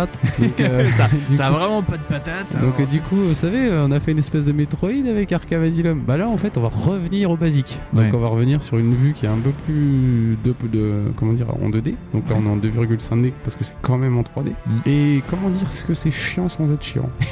et euh, ouais, donc et, et c'est là que ça blesse parce que du coup, euh, ça reprend énormément, mais alors énormément d'éléments de gameplay des premiers, Ouais. de Origins, euh, du Arkham, dans le sens où, euh, bah, quand t'arrives derrière un bonhomme, faut faire une combi pour le tuer silencieusement. Tu peux monter sur des trucs en mode prédateur, mais il y a pas de mode prédateur. C'est-à-dire qu'en fait, t'arrives euh, Ouais. et t'es en 2D euh, sur une map où, euh, bah, en fait, euh, sur les 5 gars, il y en a 3 qui, de toute façon, vont te voir quand tu vas avancer. Ouais. Donc, tu peux pas jouer. Il y a des caméras qui sont posées un peu comme des connes. Parce que du coup, euh, genre, t'as des gardes qui sont en train de passer, tu sais, de faire la ronde. Ouais. Mais la garde, ils la font quoi? Bah, sur un plan. Donc, euh, du coup, le mec, c'est soit il t'attrape, soit tu te super vite. Ouais. Et t'attrapes tout le monde super vite. Enfin, tu tues tout le monde, quoi. Enfin, Mm. en super rapide, silencieusement. Enfin, je vois pas comment faire autrement. Donc, l'espèce de road que tu peux faire euh, sur les maps d'Arkham, là, tu peux pas le faire. Donc, du coup, déjà, tu peux- je comprends pas pourquoi ils ont quand même gardé euh, ce format-là d'aspect euh, de pouvoir monter sur des trucs. Ça sert à rien, en vrai, parce que de toute façon, euh, les mecs, tu repères. Donc, Ouais. là, tu fais OK. Ils ont gardé aussi le gimmick de ouvrir les cages d'aération. Ouais. Donc, c'est super, hein. T'appuies sur croix, pareil, ou R, je sais plus. Et donc, tu te balades dans les canaux, enfin, dans les trucs. Mais en vue 2D, quoi. Voilà, et tu, là tu te balades en vue 2D aussi. Donc je fais, alors déjà le jeu est pas joli, mais alors là, je ok. Donc, et ça te fait passer par des trucs que t'avais pas revu depuis au moins bah, la Super NES, c'est-à-dire, Hum, tu ne peux pas passer par là, il y a un champ électrique, va débloquer ce truc-là. Tu fais, oh, c'est long.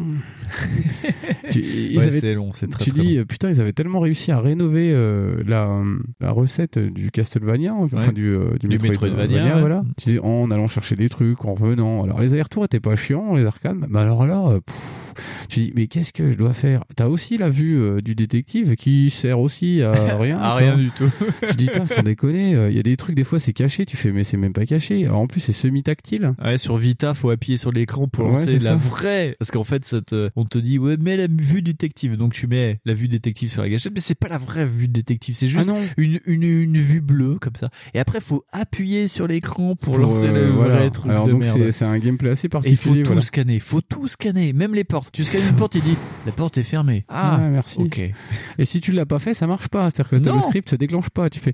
Mais euh, c'était pas plus facile de faire un beat'em all qui aurait duré 3 heures et puis euh, ou plus. Hein, je sais pas. Moi, j'aime bien, mais ça me dérange pas. Mais là, c'est pareil. Tu vois, l'aspect du beat'em all, ils l'ont gardé avec ces espèces d'éclairs qui apparaissent pour Ouais. montrer. Et c'est les seuls moments à peu près où ça ressemble à Arkham. Tu dis, ok. Alors, Ouais, j'ai pour pas les compris combats à voilà. 4,5 parce que tu peux pas en mettre plus à l'écran. Bah donc, non, non. Enfin, le, le jeu est foncièrement moche. euh, Oh là là, les boss sont d'un- euh, les boss sont compliqués, mais compliqués pour rien. Oh, bah, Autant euh, les boss dans toute la saga Arkham, euh, ils sont un peu concons et puis c'est pas le meilleur, la meilleure chose d'Arkham, mais alors là, euh, ils sont mauvais. Et moi, j'ai dû faire la moitié des boss en m'aidant avec des vidéos pour comprendre comment faire. Tellement je crevais en chaîne, quoi. C'était Ah bah moi j'ai quoi. pas eu la patience hein, du coup donc j'ai pas vraiment fini le jeu parce que non mais non euh, là euh, Là, c'est chiant. Non, merci. voilà non il y a d'autres trucs à faire sur Switch Euh, moi j'ai découvert Splasher et je trouve que c'est cool Splasher. Alors Ouais. euh, Ah. j'ai préféré user mon temps sur Splasher et Mountain Blade qui est pas sorti sur Switch lui. Mais euh, voilà. Ce qui est franchement alors je souhaite ça à personne. C'est la première petite cartouche que je vais dire ah bah non faut vraiment pas y jouer quoi. Non, ouais, c'est vraiment. c'est le faites pas. Non. non non. Vous avez dépensé de l'argent pour rien. Achetez-vous euh, je sais pas moi Vous savez, des bonbons le vendredi, comme quand on était petit à l'école. Bah faites ça, c'est mieux. non, c'est pas plaisir. génial. C'est pas génial. Ce qui est rigolo, c'est qu'en plus, c'est vraiment inclus dans euh, dans la saga Arkham parce que ça se passe juste après Arkham Origins. Ça se passer un mois ou deux après. Et euh, la personne qui te parle cette fois-ci dans l'oreillette, c'est Catwoman. Tu fais équipe avec Catwoman dès le début du jeu. Oui, ok, pourquoi pas. Où elle te dit, euh, chérie bébé, euh, va à gauche, va à droite. Ah, Mais ce qui est chiant, c'est que t'es devant une porte, la porte elle est fermée, et t'as Catwoman qui te dit, euh, ah ok, bon, euh, alors il fallait euh, à 6 km de là pour aller chercher une clé pour ouvrir cette porte. Tu fais, non, Oui, mais c'est sérieux vois. Faut que je sorte en plus de ce labyrinthe Tu vois, de merde. ça, ça, ça passait dans les années 80-90 quand t'avais une Super NES et qu'il fallait justifier le manque de RAM. hein. Mais là maintenant, je pense que c'est faut arrêter ça. Parce que c'est pas bien ça. Parce que après, euh, nous, euh, je sais pas s'ils ont remarqué, mais il y a les noms des mecs qui Oui, voilà. Puis un jour, Il on va venir-. Voilà, on va venir à 80 aussi, puis on va vous venir vous foncer la tête. Hein, parce que Et on va te dire, tiens, tu vois la clé, et ben va la chercher. regarde, elle est dans ton cul à 6 km. Sans déconner. Non, mais tu vois, c'est vraiment un, c'est un jeu qui a des vieux réflexes. Enfin, j'imagine qu'il y a des gars à qui ça va plaire, peut-être. Peut-être, ouais. Je sais pas. Mais, euh, mais là, non. Enfin, c'est tellement arthritique, c'est abusé, quoi. Et le pire, dis-toi bien que les gens qui ont fait ça, c'est Armature Studio. C'est un studio qui est basé à Austin, au Texas, et ça a été fondé en 2008 par des anciens de Retro Studio. Donc, les, les mecs qui ont travaillé sur la dernière trilogie Metroid, quand même. Ah, c'est moche. Eh oui. Bon, alors après, on peut pas leur en vouloir, c'est leur premier vrai jeu. Parce que avant, ils ont fait euh, pas mal de portages de jeux sur Vita. Donc, ils ont fait euh, le remake HD de MGS avec euh, Substance et Subsistance en Ah, plus. Enfin, ils ont fait tout MGS sur ils Vita. étaient pas mal. Ils ont fait aussi Injustice sur Vita. Ah oui, le ok, d'accord, vraiment tous les portages, voilà, ouais, ouais. Et, et alors par contre, donc après ils ont fait Blackgate, qui est ce qu'il est. Et après ils ont vraiment fait des jeux à eux. Donc après en 2016 ils ont sorti Dead Star sur PlayStation 4. Ouais. et euh, la même année ils ont sorti Record sur euh, Xbox One. Record. Oh là là. Ah oui, euh, c'est quand même des abonnés, les gars. J'ai envie de te Ouais. dire. Hey, si on avait une idée de merde, bah Ouais. voilà. C'est bah, pas, des pas de Bah, des fois. Des fois, c'est pas. Ouais, non, non, non, mais non, non. mais si je puis conseiller quelque chose, c'est plus les sides de euh, Castlevania qui étaient beaucoup plus intéressants. Mais c'est la version 3DS par exemple qui est pas mal, qui fait le lien entre Castlevania. Ouais, voilà, c'est ça. Ça 1 fait à peu 2. près le même job euh, transmédia, euh, machin. Et sinon, si vous voulez vraiment faire ça, il y a aussi Shinobi sur 3DS. et là, il- pour le Oh là coup, là. c'est pas si mal. Tu vois, c'est vraiment, bah, c'est fait C'est pour, vrai quoi. Ah ouais. Ah, moi, Eh, faudrait peut-être le tester alors ce Shinobi. ouais, Peut-être un jour, ça que je le trouve en bac à facilement Ça va celui-ci. être pas mal, ça. le Mm. Shinobi, moi, j'aime beaucoup. Donc au final, on a fait le point sur tout, tout, tout, tout, tout Arkham. Non, on n'a pas fait le VR, hein, parce qu'on aurait Non. pu faire Arkham VR, mais Apparemment, il est bien. Apparemment, il est bien. Encore plus Batman, t'as un casque. Peut-être que ah c'est ouais, il y a que moi je connais que Terry Level Max qui doit avoir celui-ci. Mais nous ne disons point non à l'expérience VR. Euh, Non, oui, hein, d'ailleurs. Hein, Terry. on a des sacs à vomi. On t'aime bien, Terry. Donc voilà, on a tout. On euh, t'aime. plaît. Terry. Fonds, un classement, un jeu à conseiller sur toute cette saga. Après, euh, pff, ça va dépendre du niveau que vous avez par rapport à cette licence-là. Mm. Parce que, par exemple, euh, si t'es complètement euh, vierge de tout, euh, moi je dirais bien de commencer le premier. Tout Ouais. premier, euh, retourne tout. euh, Enfin, maintenant c'est Return C'est to Return to Arkham, Arkham. euh, Asylum, qui est pas dégueulasse du tout sur PS4, qui est propre. Ouais. Et vraiment, il, je le trouve pas vieux. Après, c'est peut-être aussi euh, moi qui ai un regard, enfin un petit peu gentil là-dessus, parce que Ouais. j'avais adoré quand il était sorti sur Xbox. Moi, j'ai pas du tout accroché Arkham City, mais euh, après, peut-être qu'avec l'histoire, ça peut peut-être aider de le faire. Ouais. Mais les open world, faut vraiment laisser de l'espace, et laisser un peu de temps, parce que sinon, ça peut très vite euh, devenir Ouais. répétitif. Moi, franchement, les ouais, euh, Arkham City un peu moins. Pourtant, je l'avais attendu, hein, Arkham City. Mais ouais, le premier Arkham Asylum et puis le dernier, donc Ar- Arkham, Arkham Knight, m'ont Knight. vraiment fait une grosse impression. D'autant qu'en plus, Arkham Knight, bah, c'est le premier open world quasiment avec Mad Max qui arrive sur PS4. À l'époque, c'était ça. Ouais, c'était les Et, euh, deux grosses sorties de Voilà, c'était les grosses, grosses sorties, quoi. Donc, parce que euh, Night, il est de 2015. Mais là, euh, franchement, prenez la compile, quoi. Ouais. Parce que elle oui, parce que maintenant il y a la compile des 3, il y a la compile elle va Rocksteady qui est être à 20 sortie. ou 30 balles. Donc, de toute façon, un seul en vaut déjà 15 à tout seul. Donc, oui, c'est vrai que la compile c'est bien. Moi, je vous conseillerais effectivement.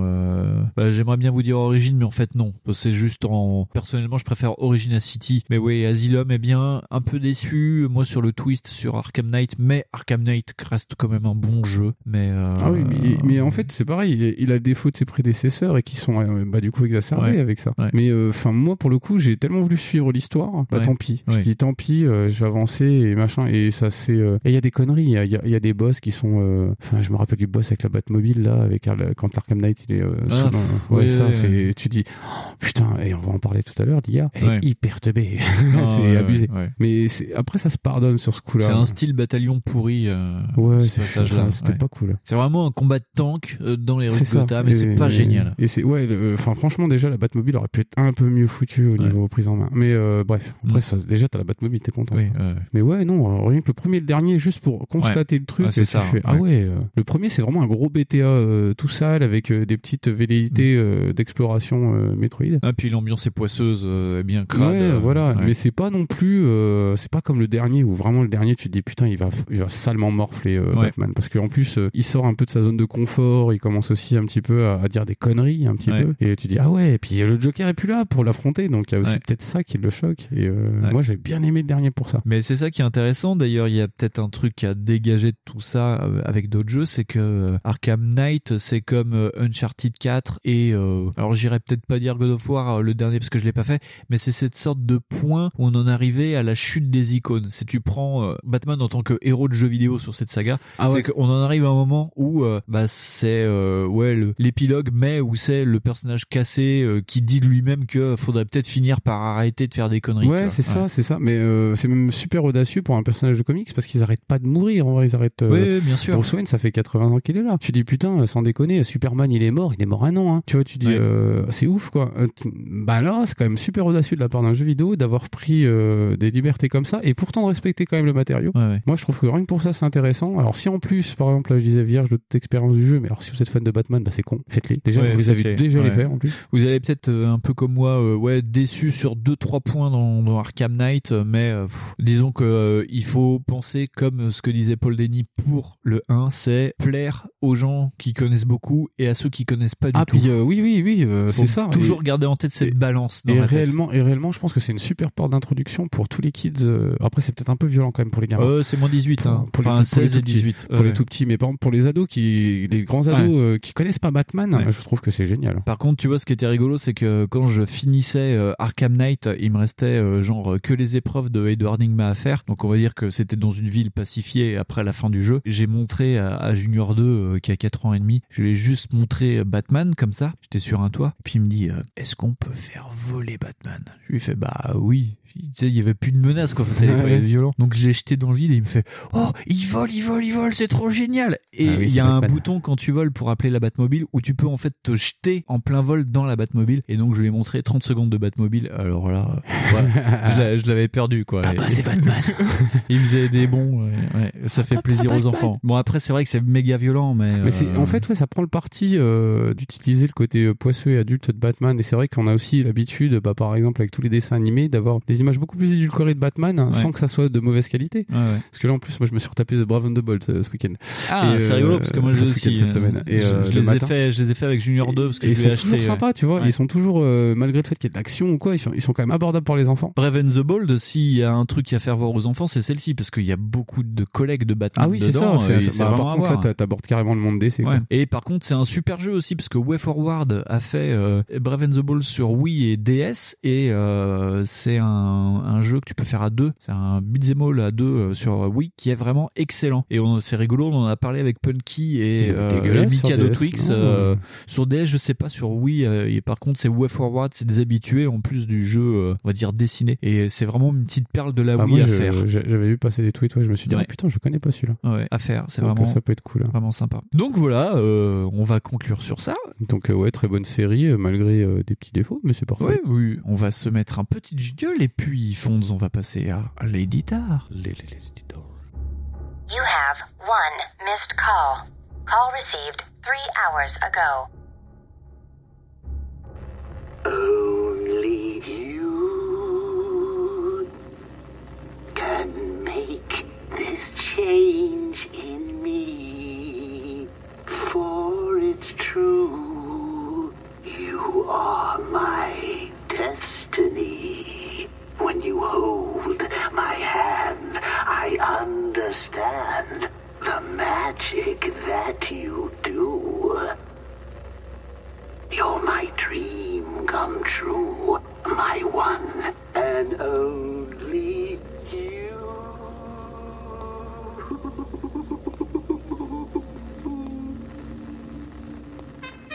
Messieurs, permettez-moi de vous souhaiter la bienvenue. Oh, il est 9 heures. Asseyez-vous, mettez-vous à l'aise.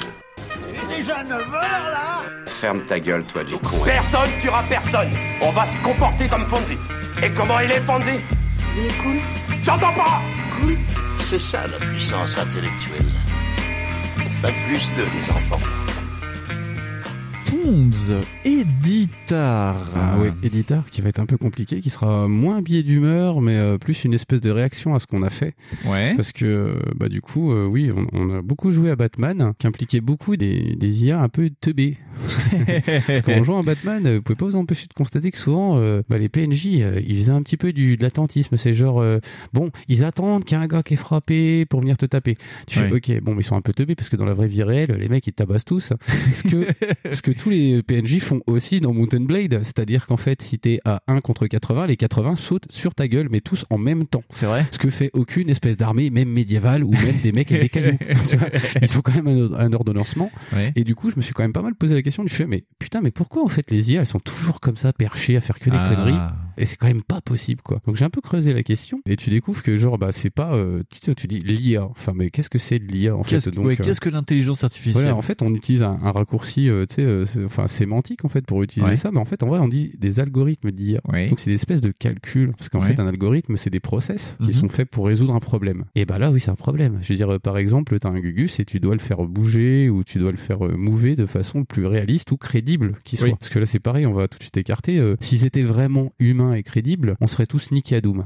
Mais oui. vraiment tous. Voilà. Donc euh, oui, c'est pas l'idée de chercher quelque chose qui va vraiment euh, pouvoir te battre, parce Ouais. que c'est déjà plus ou moins, on peut le faire, donc il y a pas de problème. C'est plus d'avoir un comportement crédible et pas idiot devant toi. Ouais. Et du coup, voilà, on a développé plusieurs algos pour ça. Ouais. Je disais que l'IA, en fait, on s'en est servi au départ, c'est parce que, pareil, les jeux, ils ont commencé aussi à se complexifier, Oui. en fait, tout bêtement. Et qu'à un moment donné, il fallait aussi opposer autre chose que bah, l'adversaire. Parce qu'au départ, les premiers jeux, par exemple, si tu te souviens des tout, tout, tout premiers jeux dans ton, euh, ton Auguste enfance Ouais. et puis l'Auguste enfance de tes arrière-grands-parents, il y avait Pong. Et Pong, c'était quand même le jeu un peu con, euh, tu sais, voilà. Et en fait, au départ, les premières versions de ce jeu-là, elles étaient multijoueurs, quoi. Ouais. Donc tu jouais contre un pote. Et au bout d'un moment, bah, ils ont dit, bon, on va complexifier la chose parce que bon, c'est chiant si on est tout seul. Ouais. Donc, et au fur et à mesure qu'en plus les jeux ont commencé à eux prendre bah, des gaps graphiques ou des gaps bah, d'invention de jeu, tout bêtement, on s'est dit, bah, ce serait peut-être pas mal de mettre euh, un peu de, comment dire, de répondant derrière. Ouais. Par exemple, vous vous souvenez tous de Mario Kart. Parce que Mario Kart, il fait, putain, les gars, c'est des enculés. Il fait, Ah ça fait exprès, en fait, pour que la pression soit mise euh, aux joueurs, quoi. Et ces limites techniques, en fait, elles ont même engendré des trucs qui ont permis un petit peu de s'affranchir, en fait, de ces IA-là au départ et de pas trop s'en servir. C'est par exemple, bah, juste, euh, on a développé une grosse science du level design. On a essayé en majorité, en fait, de, de dédouaner ça avec des level design assez particuliers. Bah, par exemple, quand tu fais un jeu de course, euh, bah, tu vas limiter le nombre de mecs ou tu vas faire certaines conditions que Mhm. l'IA, elle va tricher. Par exemple, ce que je disais comme exemple avec Mario Kart. Mhm. Mario Kart, t'as toujours l'impression que les mecs sont balèzes parce qu'en fait, en vrai, l'IA, bah, elle, elle est au courant de certains trucs, elle va utiliser certaines fonctions que toi, tu peux pas faire. Ouais. Donc, du coup, t'as toujours l'impression d'être sous pression, en fait, euh, mais euh, intense sur Mario Kart, quoi. Ouais. Et par exemple, aussi, euh, t'as des jeux où t'en as quasi pas besoin. Par exemple, au tout départ, tout départ, je sais pas si tu te souviens des casse-briques, les breakouts. Et bah, les breakouts, il y en a pas vraiment beaucoup. La seule euh, chose qui va être un- vraiment un petit peu euh, technique dessus, ça va être la physique. Ouais. Parce qu'au final, tu joues contre qui? Bah, tu joues contre le rebond. hein. Oui, oui. Donc en fait, toi la vitesse aussi. Voilà, on a hein. toujours essayé de tricher comme ça un petit peu. donc cette notion-là d'IA, en fait, c'est vraiment c'est ça. En fait, on appelle ça une intelligence artificielle par facilité sémantique parce qu'en vrai, on est quand même super loin du big data et euh, du deep learning. Ouais. Parce que du coup, c'est quand même, bah, globalement, c'est des calculs en fait. C'est des euh, calculs de Ce qu'on maths, c'est appelle des une intelligence, en fait, ouais, c'est euh, Ce que- système de. euh, voilà, ce que nous on dit par erreur en fait, enfin, on dit que c'est de l'intelligence artificielle, c'est parce que bah, de base en fait, les mecs qui ont fait les jeux vidéo ont appelé ça de l'intelligence artificielle Ouais, entre guillemets ouais, quoi. ouais. Mais au départ, le truc a pas d'intelligence du tout. En fait, il répond juste à des codes. Par exemple, euh, selon les jeux, en fait, euh, bah, l'IA, elle va pas gérer la même chose. Tu vas pas gérer euh, la même chose sur un jeu comme Metal Gear, comme sur un jeu de tennis. Tu vois Heureusement.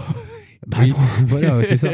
Et du coup, et du coup, mais pourtant, tu sais, t'as quand même des modèles qui sont assez, euh, qui sont, bah, qui sont assez identiques Ouais, quoi, au final. Parce ouais. que au départ, par exemple, tu utilises beaucoup, euh, ce que je t'avais expliqué tout à l'heure, c'était le, le Oui. coup du modèle euh, bah, de ah, pathfinding. Oui. Donc, bah, le- chercher le chemin. Et ben en fait, il y a plusieurs méthodes. Ouais. Et euh, ces méthodes-là, bah, des fois, elles sont efficaces, mais elles sont lentes.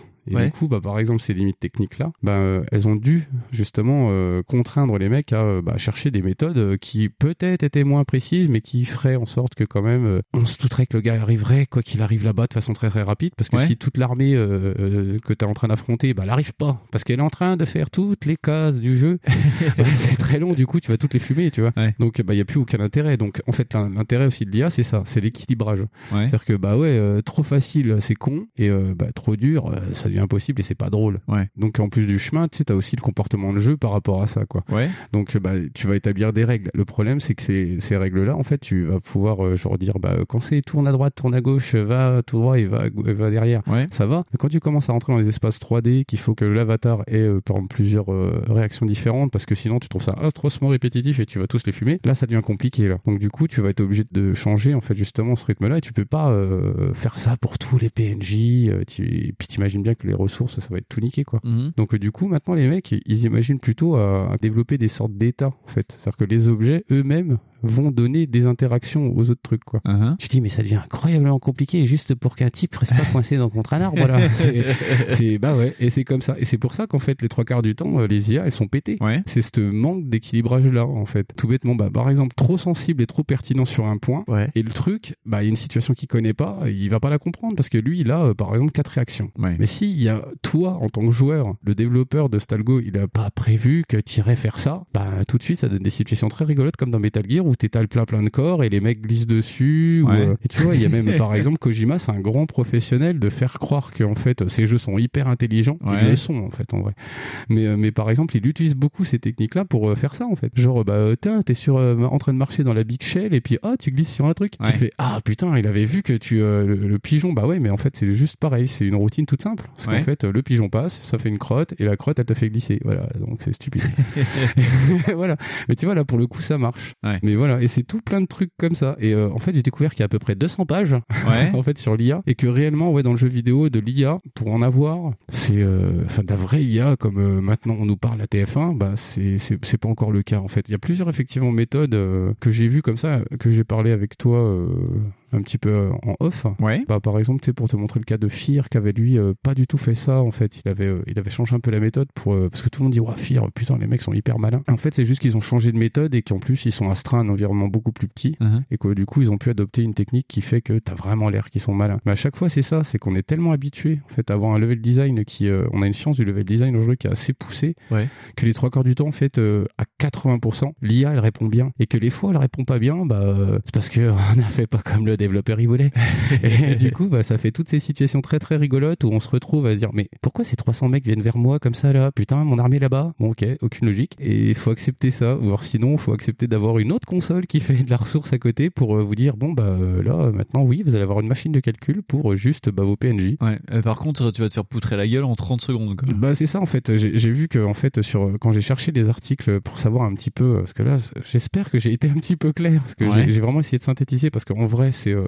je suis tombé sur des articles super intéressants mais ça pourrait durer deux heures et demie à vous expliquer Ouais, ce on que pourrait c'est. faire une émission sur Voilà. ça, quoi. Ouais. Ouais, ouais, vraiment une émission juste sur l'IA, c'est possible. Ah, du coup, tu me disais oui, euh, sur oui, je suis tombé sur beaucoup de réflexions des joueurs, ouais, euh, qui disaient oui, mais attendez, une IA hyper plus maline, euh, bah, on va forcément perdre. Je fais, bah, déjà, c'est pas forcément le cas parce qu'en fait, on t'a pas dit une IA plus maline, mais une IA plus crédible. Fait, Tout à fait. l'intérêt, c'est que c'est ça, c'est toute la difficulté de justement de régler ces trucs-là, c'est ça. Ouais. C'est par exemple les paradigmes qui vont faire que le personnage va te voir à 10 mètres Ouais. et par exemple et, et pas euh, tu sais c'est comme dans Metal Gear où les mecs te croisaient euh, tu dis putain l'autre là il m'a pas vu tuer son copain alors que je suis clairement Ouais. à vision de sa part mais toi en fait c'est toi qui dis ça parce que lui l'IA on lui a dit eh mec c'est 15 pas toi là t'es à 20 pas il t'a pas vu Ouais, ouais. tu vois et c'est tout hors du vrai cône de vision. quoi. voilà c'est ça et en fait les trois quarts du temps les jeux marchent comme ça et tu te dis bah ouais euh, du coup ouais ton believe il est un peu plus niqué C'est dans Mark of Ninja où je jouais avec ça, parce que dans Mark of Ninja, c'était vrai- tu- vraiment visible le cône de vision et tu pouvais jouer au pixel près où Voilà, le corps ça. il est devant le mec, il le voit pas parce que le cône de vision ne le voit pas. C'est ça, tu vois, pendant les jeux d'infiltration, si les règles sont,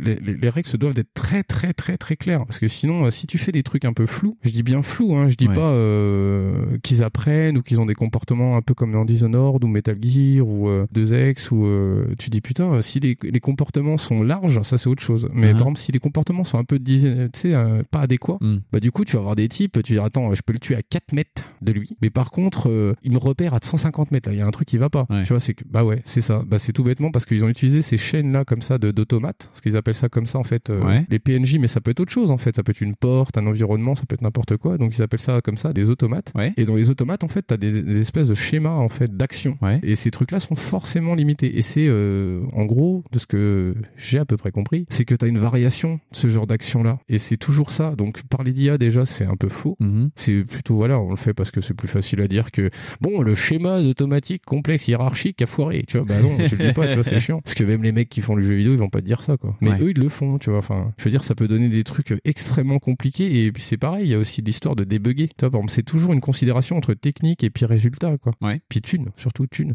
Parce que quand tu dois débugger, genre, euh, ben, t'imagines, pour un PNJ, t'as fait 350 euh, actions qu'il peut faire. Tu dis, putain, 350 actions plus la variabilité de l'environnement. C'est-à-dire qu'en fait, il faut qu'il bouge en plus. Donc il faut qu'il puisse réagir à l'environnement. Tu fais, ah, euh, mais euh, faut quoi faire? Bah, faut acheter 3000 bulgares. hein, parce que si tu veux faire ça avec tes 3000 PNJ, ça va Ouais, être chaud. bien quoi. sûr. Donc quand tu commences en plus à avoir euh, bah, plusieurs PNJ sur la map, ça commence à être très compliqué. quoi. Hmm. Donc le plus facile, ouais, c'est de faire un beau jeu avec euh, des PNJ pétés.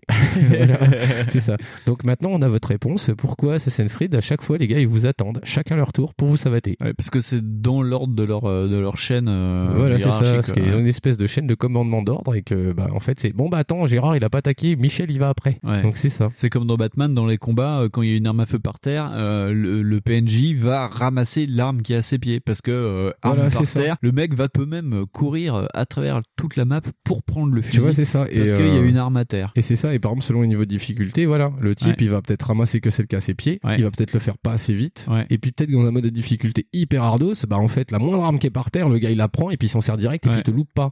Tu vois, c'est et tu vois, c'est pareil. Il y a aussi la difficulté qui joue en jeu, qui entre en jeu et qui est hyper compliquée. Du coup, ça demande ouais un travail de réglage, un travail de précision aussi des ordres. Parce que si tu mets un ordre qui a rien à voir, bah tu fais le, le truc va pas piger et tu peux faire bugger le jeu quoi.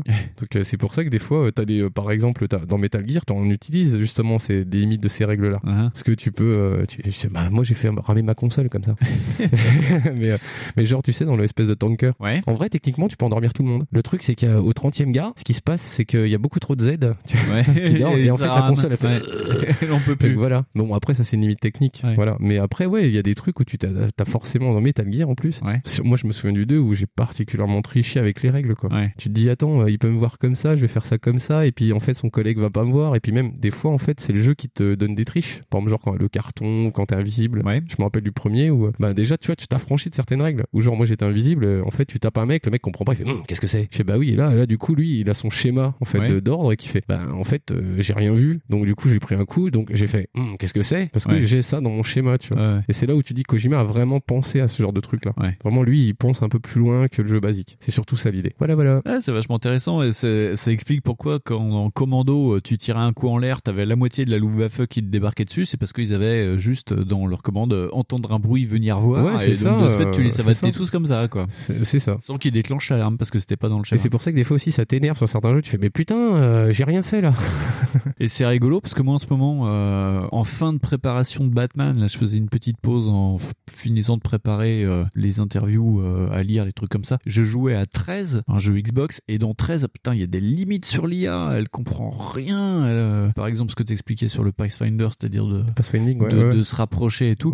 J'ai réussi à bloquer euh, un boss de fin de niveau contre une caisse, en fait. Et Ouais, mais c'est dans ça, un angle où il n'arrivait plus à avancer, donc il me tirait plus dessus, donc je l'ai fini comme ça. Et pareil, les ennemis, quand ils sont en alerte, en fait, euh, l'alerte, elle est déclenchée tant qu'il y a quelqu'un qui doit être debout dans un rayon d'action de 100 tu- mètres autour de toi. ça. En donc fait, tu peux euh, tirer à la mitrailleuse sur tous les mecs, et le mec qui a à 102 mètres, il va pas t'entendre, Ouais, alors que t'as tout fait exploser. Tu hein. vois, c'est ça, globalement, ce qu'il faut piger avec euh, ce qu'on entend par IA des PNJ de l'environnement ou des états ou quoi, c'est que globalement, c'est un schéma de commandement, c'est un schéma d'ordre. Après, euh, tout est euh, en fonction de comment eux, ils vont, euh, au niveau tu sais, ressources logicielles, comment eux, ils vont s'en servir pour que ça coûte le moins possible, en fait, en, Mm. en puissance de calcul. Et le délire, il est là, quoi. Donc, les trois quarts du temps, t'as pas besoin de faire un truc hyper malin. Et, euh, et c'est pour ça que même, c'est que t'as dû taquiner euh, bah, le- les limites des règles qu'ils avaient pas réfléchi. C'est comme, euh, par exemple, euh, là où, où ça s'est vu, par exemple, c'est quand euh, les gars de 2X, euh, ils avaient dispatché les boss pour une autre boîte de développement Oui, oui, oui. qui avait une certaine règle pour Ouais. abattre ce boss et que bah, les mecs, ils ont pas vérifié et que le type qui était stuffé furtif, il se faisait niquer parce Ouais. qu'il avait pas l'arme. C'est pour ça qu'il faut jouer en version Director's Cut à Deus Ex Ah oui, parce, que, ça jeu- avait corrigé le, le, jeu, truc, voilà, ouais. le jeu est corrigé. Mais,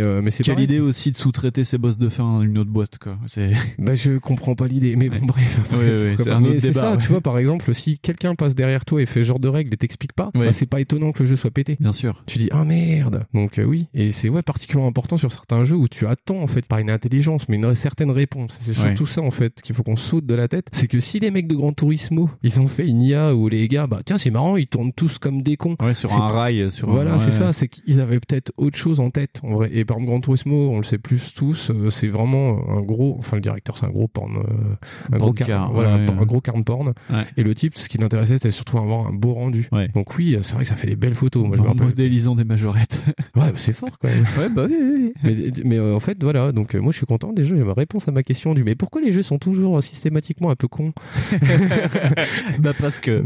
mais, mais vraiment, c'est un- en plus c'est un domaine hyper intéressant. J'ai trouvé plein plein de sujets en plus qui sont aussi euh, pas scientifiques, mais qui sont publiés, tu vois, par des trucs et tout. On a aussi des post-mortem de mecs qui ont écrit des choses là-dessus euh, sur la difficulté de régler ça. Et ça devient mais hyper complexe. C'est ouf quoi, parce que ça ça en vient justement à des schémas logiques. Et euh, tu te dis Ouais. ah putain ça, ça taquine vraiment euh, gravement l'informatique, mais sur du papier. Tu vois, Ouais. genre les fonctions oui ou oui ou non, sinon, bah, c'est dépassé en fait. Ils ont d'autres délires en fait. Tu te dis waouh la vache, c'est pas un jeu Excel. Donc ça va être compliqué d'être euh, comment il s'appelle Heavy Rain là.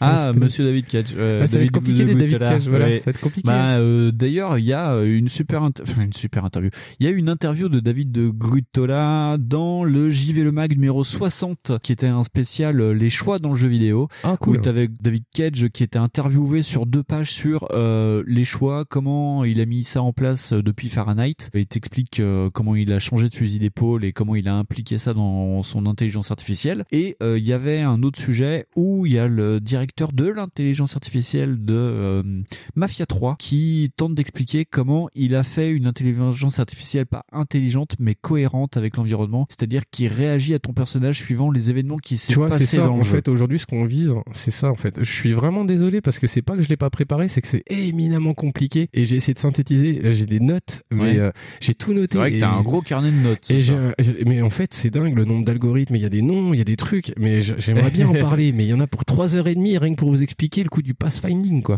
C'est-à-dire que le coup du chemin, en fait, c'est dingue. Parce que tu te dis, bah, en fait, Ouais. tu programmes un ordi pour qu'en fait, il fasse, bah, tiens, va de A à B. En fait, sur une grille 2D, le truc, il va faire toutes les cases. Ouais. Mais toutes les cases jusqu'à ce qu'il trouve la bonne. Tu dis, mais il est ultra con. Bah, d'où l'importance d'inventer un algorithme qui va te dire, trouve le chemin le plus pertinent, vu que, en fait, le truc, nous, on le perçoit là. Avec tes dispositifs de perception, tu peux faire ça. Tu fais, ah ouais, putain, c'est chaud. Tu dis, et c'est tout ce bordel là, en fait, qui est comme ça. Et tu dis, putain, c'est hyper intéressant. Mais alors, par contre, euh, ouais, c'est assez éloigné, en vrai, de tout ce qu'on entend par IA, euh, par contre, dite classique. Tout ce qui est euh, deep learning, euh, c'est pas pareil, c'est pas les mêmes systèmes, en fait. Ça apprend plus par le, la masse de données, en fait. Ça va donner des, des espèces de corrélations. C'est par exemple, je sais pas, moi, euh, là, ils avaient donné un coup euh, des résultats de programmes qui euh, tombaient, genre, à je sais plus combien de pourcents mieux que des chirurgiens pour détecter des cancers. Et ils ont dit, putain, vous avez vu, c'est fou. Bah, en même temps, si tu veux, il y a eu 3 millions d'expériences de détection qui ont été faites pour les ordinateurs à la base. C'est-à-dire Ouais. qu'il y a eu 3 millions de détections qui étaient bonnes, déjà avérées. Et les ordinateurs, bah, en fait, on leur en a filé des tonnes, des tonnes, des tonnes, des tonnes, des tonnes. Et en fait, ils sont pu dire, bah, ça c'est bon, ça c'est bon, ça c'est bon, ça c'est invariablement bon. Et les mecs, ils sont vraiment plus meilleurs. Bah ouais, ils ont eu déjà plus d'expérience Ouais, ils que ont toi. plus d'expérience. ouais, ouais. Voilà. Et euh, l'IA de exemple, le mass learning, c'est ça. Mais maintenant, je crois qu'ils essayent aussi de faire des trucs en mass learning, à dire, bah attention, euh, tiens, tel joueur va avoir 80% de chance de faire ça. Mais ça va devenir, euh, vous inquiétez pas, ça va devenir fou. Hein. Mais par contre, moi, je suis très content de voir que des fois, ils sont un peu débiles. Parce que, euh, parce que moi, je suis des fois un peu, ré- je suis un peu un blagueur et j'aime bien faire des conneries dans les jeux d'infiltration.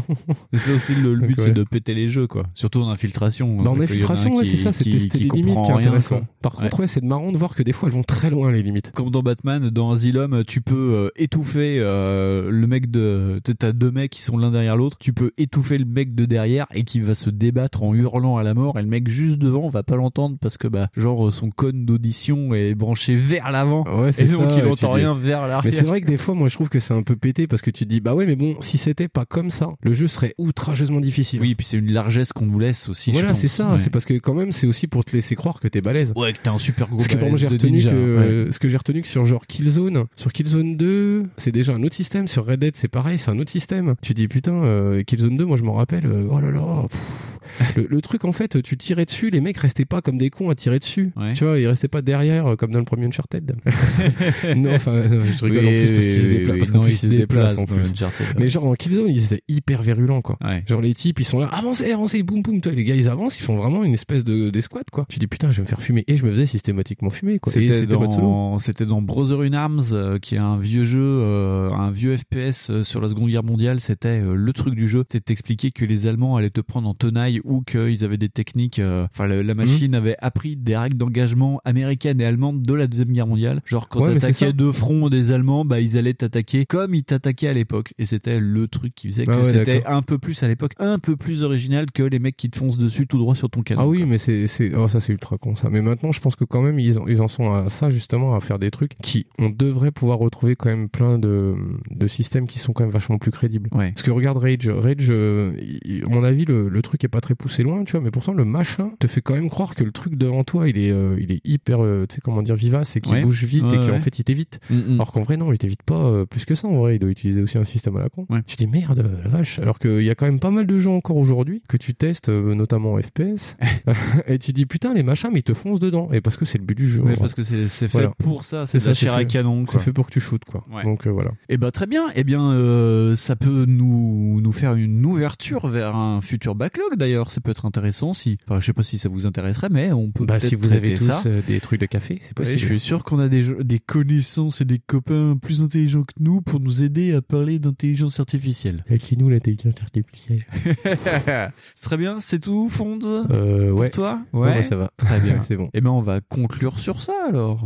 Bah, on essaie, ouais, en espérant Ouais. que ça soit pas trop endormant. Non, mais moi j'ai trouvé ça très bien. J'ai appris plein de trucs. Et en plus, Ouais. il m'avait déjà dit plein d'autres trucs hors micro. et J'ai fait Oh, c'est super intéressant. Ouais. Parce Winston, que- est gentil, ce qui fait toujours Oh, c'est intéressant ce que tu dis. Bah oui, non, mais oui, mais puis moi, c'est des trucs que je comprends pas. Je suis pas. Non, je te garantis pas que mon truc à moi. le début d'après-midi a été très très langoureux.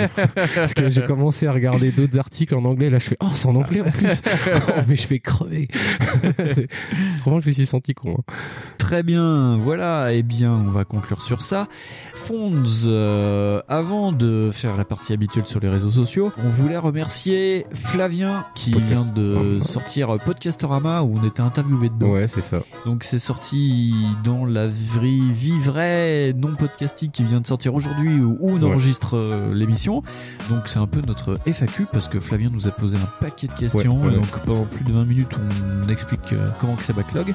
Donc on remercie Flavien beaucoup. C'était un plaisir euh, d'enregistrer ça. On passe le bonjour à Terry et on Oui, recommande d'écouter Level Max, Max, oui. hein, parce que j'ai vu qu'il était pas content parce qu'on l'a pas recommandé. D'ailleurs, euh, c'est super cool de continuer. En fait, j'aime bien le format 4 heures parce que du coup, moi, ça me permet de, de faire mon sport. Ouais. Parce que du coup, ça me fait une session de level max, bah, c'est 4 sessions.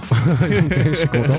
Et, euh, et particulièrement avec Toy Kitsch, ouais, ouais, euh, c'était hyper intéressant. Ouais, sur, euh, C'était cool. sur la euh, sur la boîte X, je sais plus Ouais, comment ouais, ils c'était méchant avec la Xbox, hein, parce qu'elle est pas moche, elle est juste grosse, ça, ça va. Ouais. non, Ouais. non, non, c'était super intéressant. Et pour continuer à remercier Terry, en fait, on va pas remercier Terry de Level Max, on va remercier Dr Nostal. Branchez-vous sur le euh, Marathon Cast. On y sera, c'est un gros événement. Ce sera à Arpajon. Il y aura euh, nous, il y aura J'aime jouer, Bisside Game, Level Max, 80 le podcast, VHS et Canapé, Gamerside. Euh, il y aura Les Miss France. Bago Point, les Miss France, euh, les. Non, en gros, ce sera l'un des plus gros événements de podcast jeux vidéo. Et pas que ça, hein, d'ailleurs, mais il y aura Et d'ailleurs, Nostal, euh, pour t'avoir écouté aujourd'hui, je, je sens que tu écoutes beaucoup PMT. C'est vrai Ouais, ouais, ouais, il a des petits gimmicks Et cool y aura- comme le rewind. Ah, ça m'a fait rigoler. Mais il y aura aussi Podmonstre dédicace. Trésor qui sera là. On emmènera Gawen euh, pour faire Podmonstre Trésor. Seulement un Podmonstre Trésor un peu 18+. Et euh, Backlog, euh, on va travailler sur un sujet et on fera un Backlog en direct du Marathon Cast. Et en plus, ce sera filmé et retransmis sur Twitch. Donc, on va préparer pour nous nos serviettes pour pas trop transpirer. Et donc, vous pourriez voir nos gueules en live sur Twitch. Tu t'avais dit ça qu'on allait aller sur Twitch Eh ben, je te l'ai dit, mais tu m'as pas écouté, je crois. Ah, putain. Bref, on y sera et on a hâte d'y être. Marathoncast, n'hésitez pas à les suivre sur les réseaux sociaux. Fonds, en parlant de réseaux sociaux, où est-ce qu'on nous retrouve On est partout, on est sur Twitter, on est sur Facebook, on est sur Twitter, on est sur Facebook. Facebook. Euh, voilà, moi j'ai que sur Twitter et Facebook. Ouais. Je sais pas s'il y en a d'autres. Voilà, non, sur Twitter et On n'est Facebook. pas sur Instagram. Ah non, c'est PMT, on est sur. euh, tu confonds. Ah, fort, je confonds moi. Ouais. Et, non, euh, voilà, donc Facebook. C'est Winston Z. ouais. Et moi, c'est euh, Necros204. 45. Un jour, je, je vais lui piquer son compte et je vais au moins juste lui changer son pseudo pour qu'il y ait marqué The Real Fonds. Ah oui, je vais faire ça, le Real Slim Fond. Not Henry Wilker. voilà, c'est ça. quoi. Très bien. Et puis, bien entendu, sur Ocha et sur tous vos agrégateurs, sur Apple, sur machin truc bidule, chouette truc machin. Et machin truc. Et machin truc, parce que c'est très intéressant. Euh... Fonds, on se dit au mois prochain. Ouais. Avec une émission qu'on espère et qui sera totalement différente. Mais qui sera pas en appareil. Et puis on vous fait des gros bisous. Allez, gros bisous. Allez. Tchou, tchou, tchou.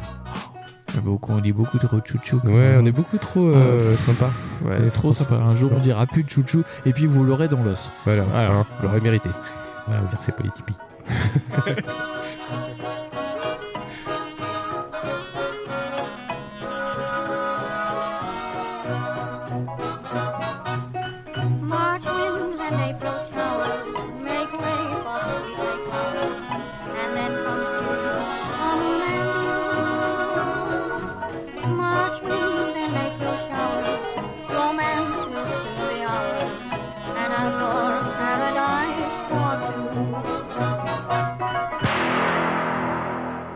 Ah, Batman, quelle noblesse dans le geste chevaleresque de ce marsouin. Oui, Robin. Noblesse de la part de cet animal de s'être placé sur la trajectoire de cette torpille. Il s'est sacrifié pour nous.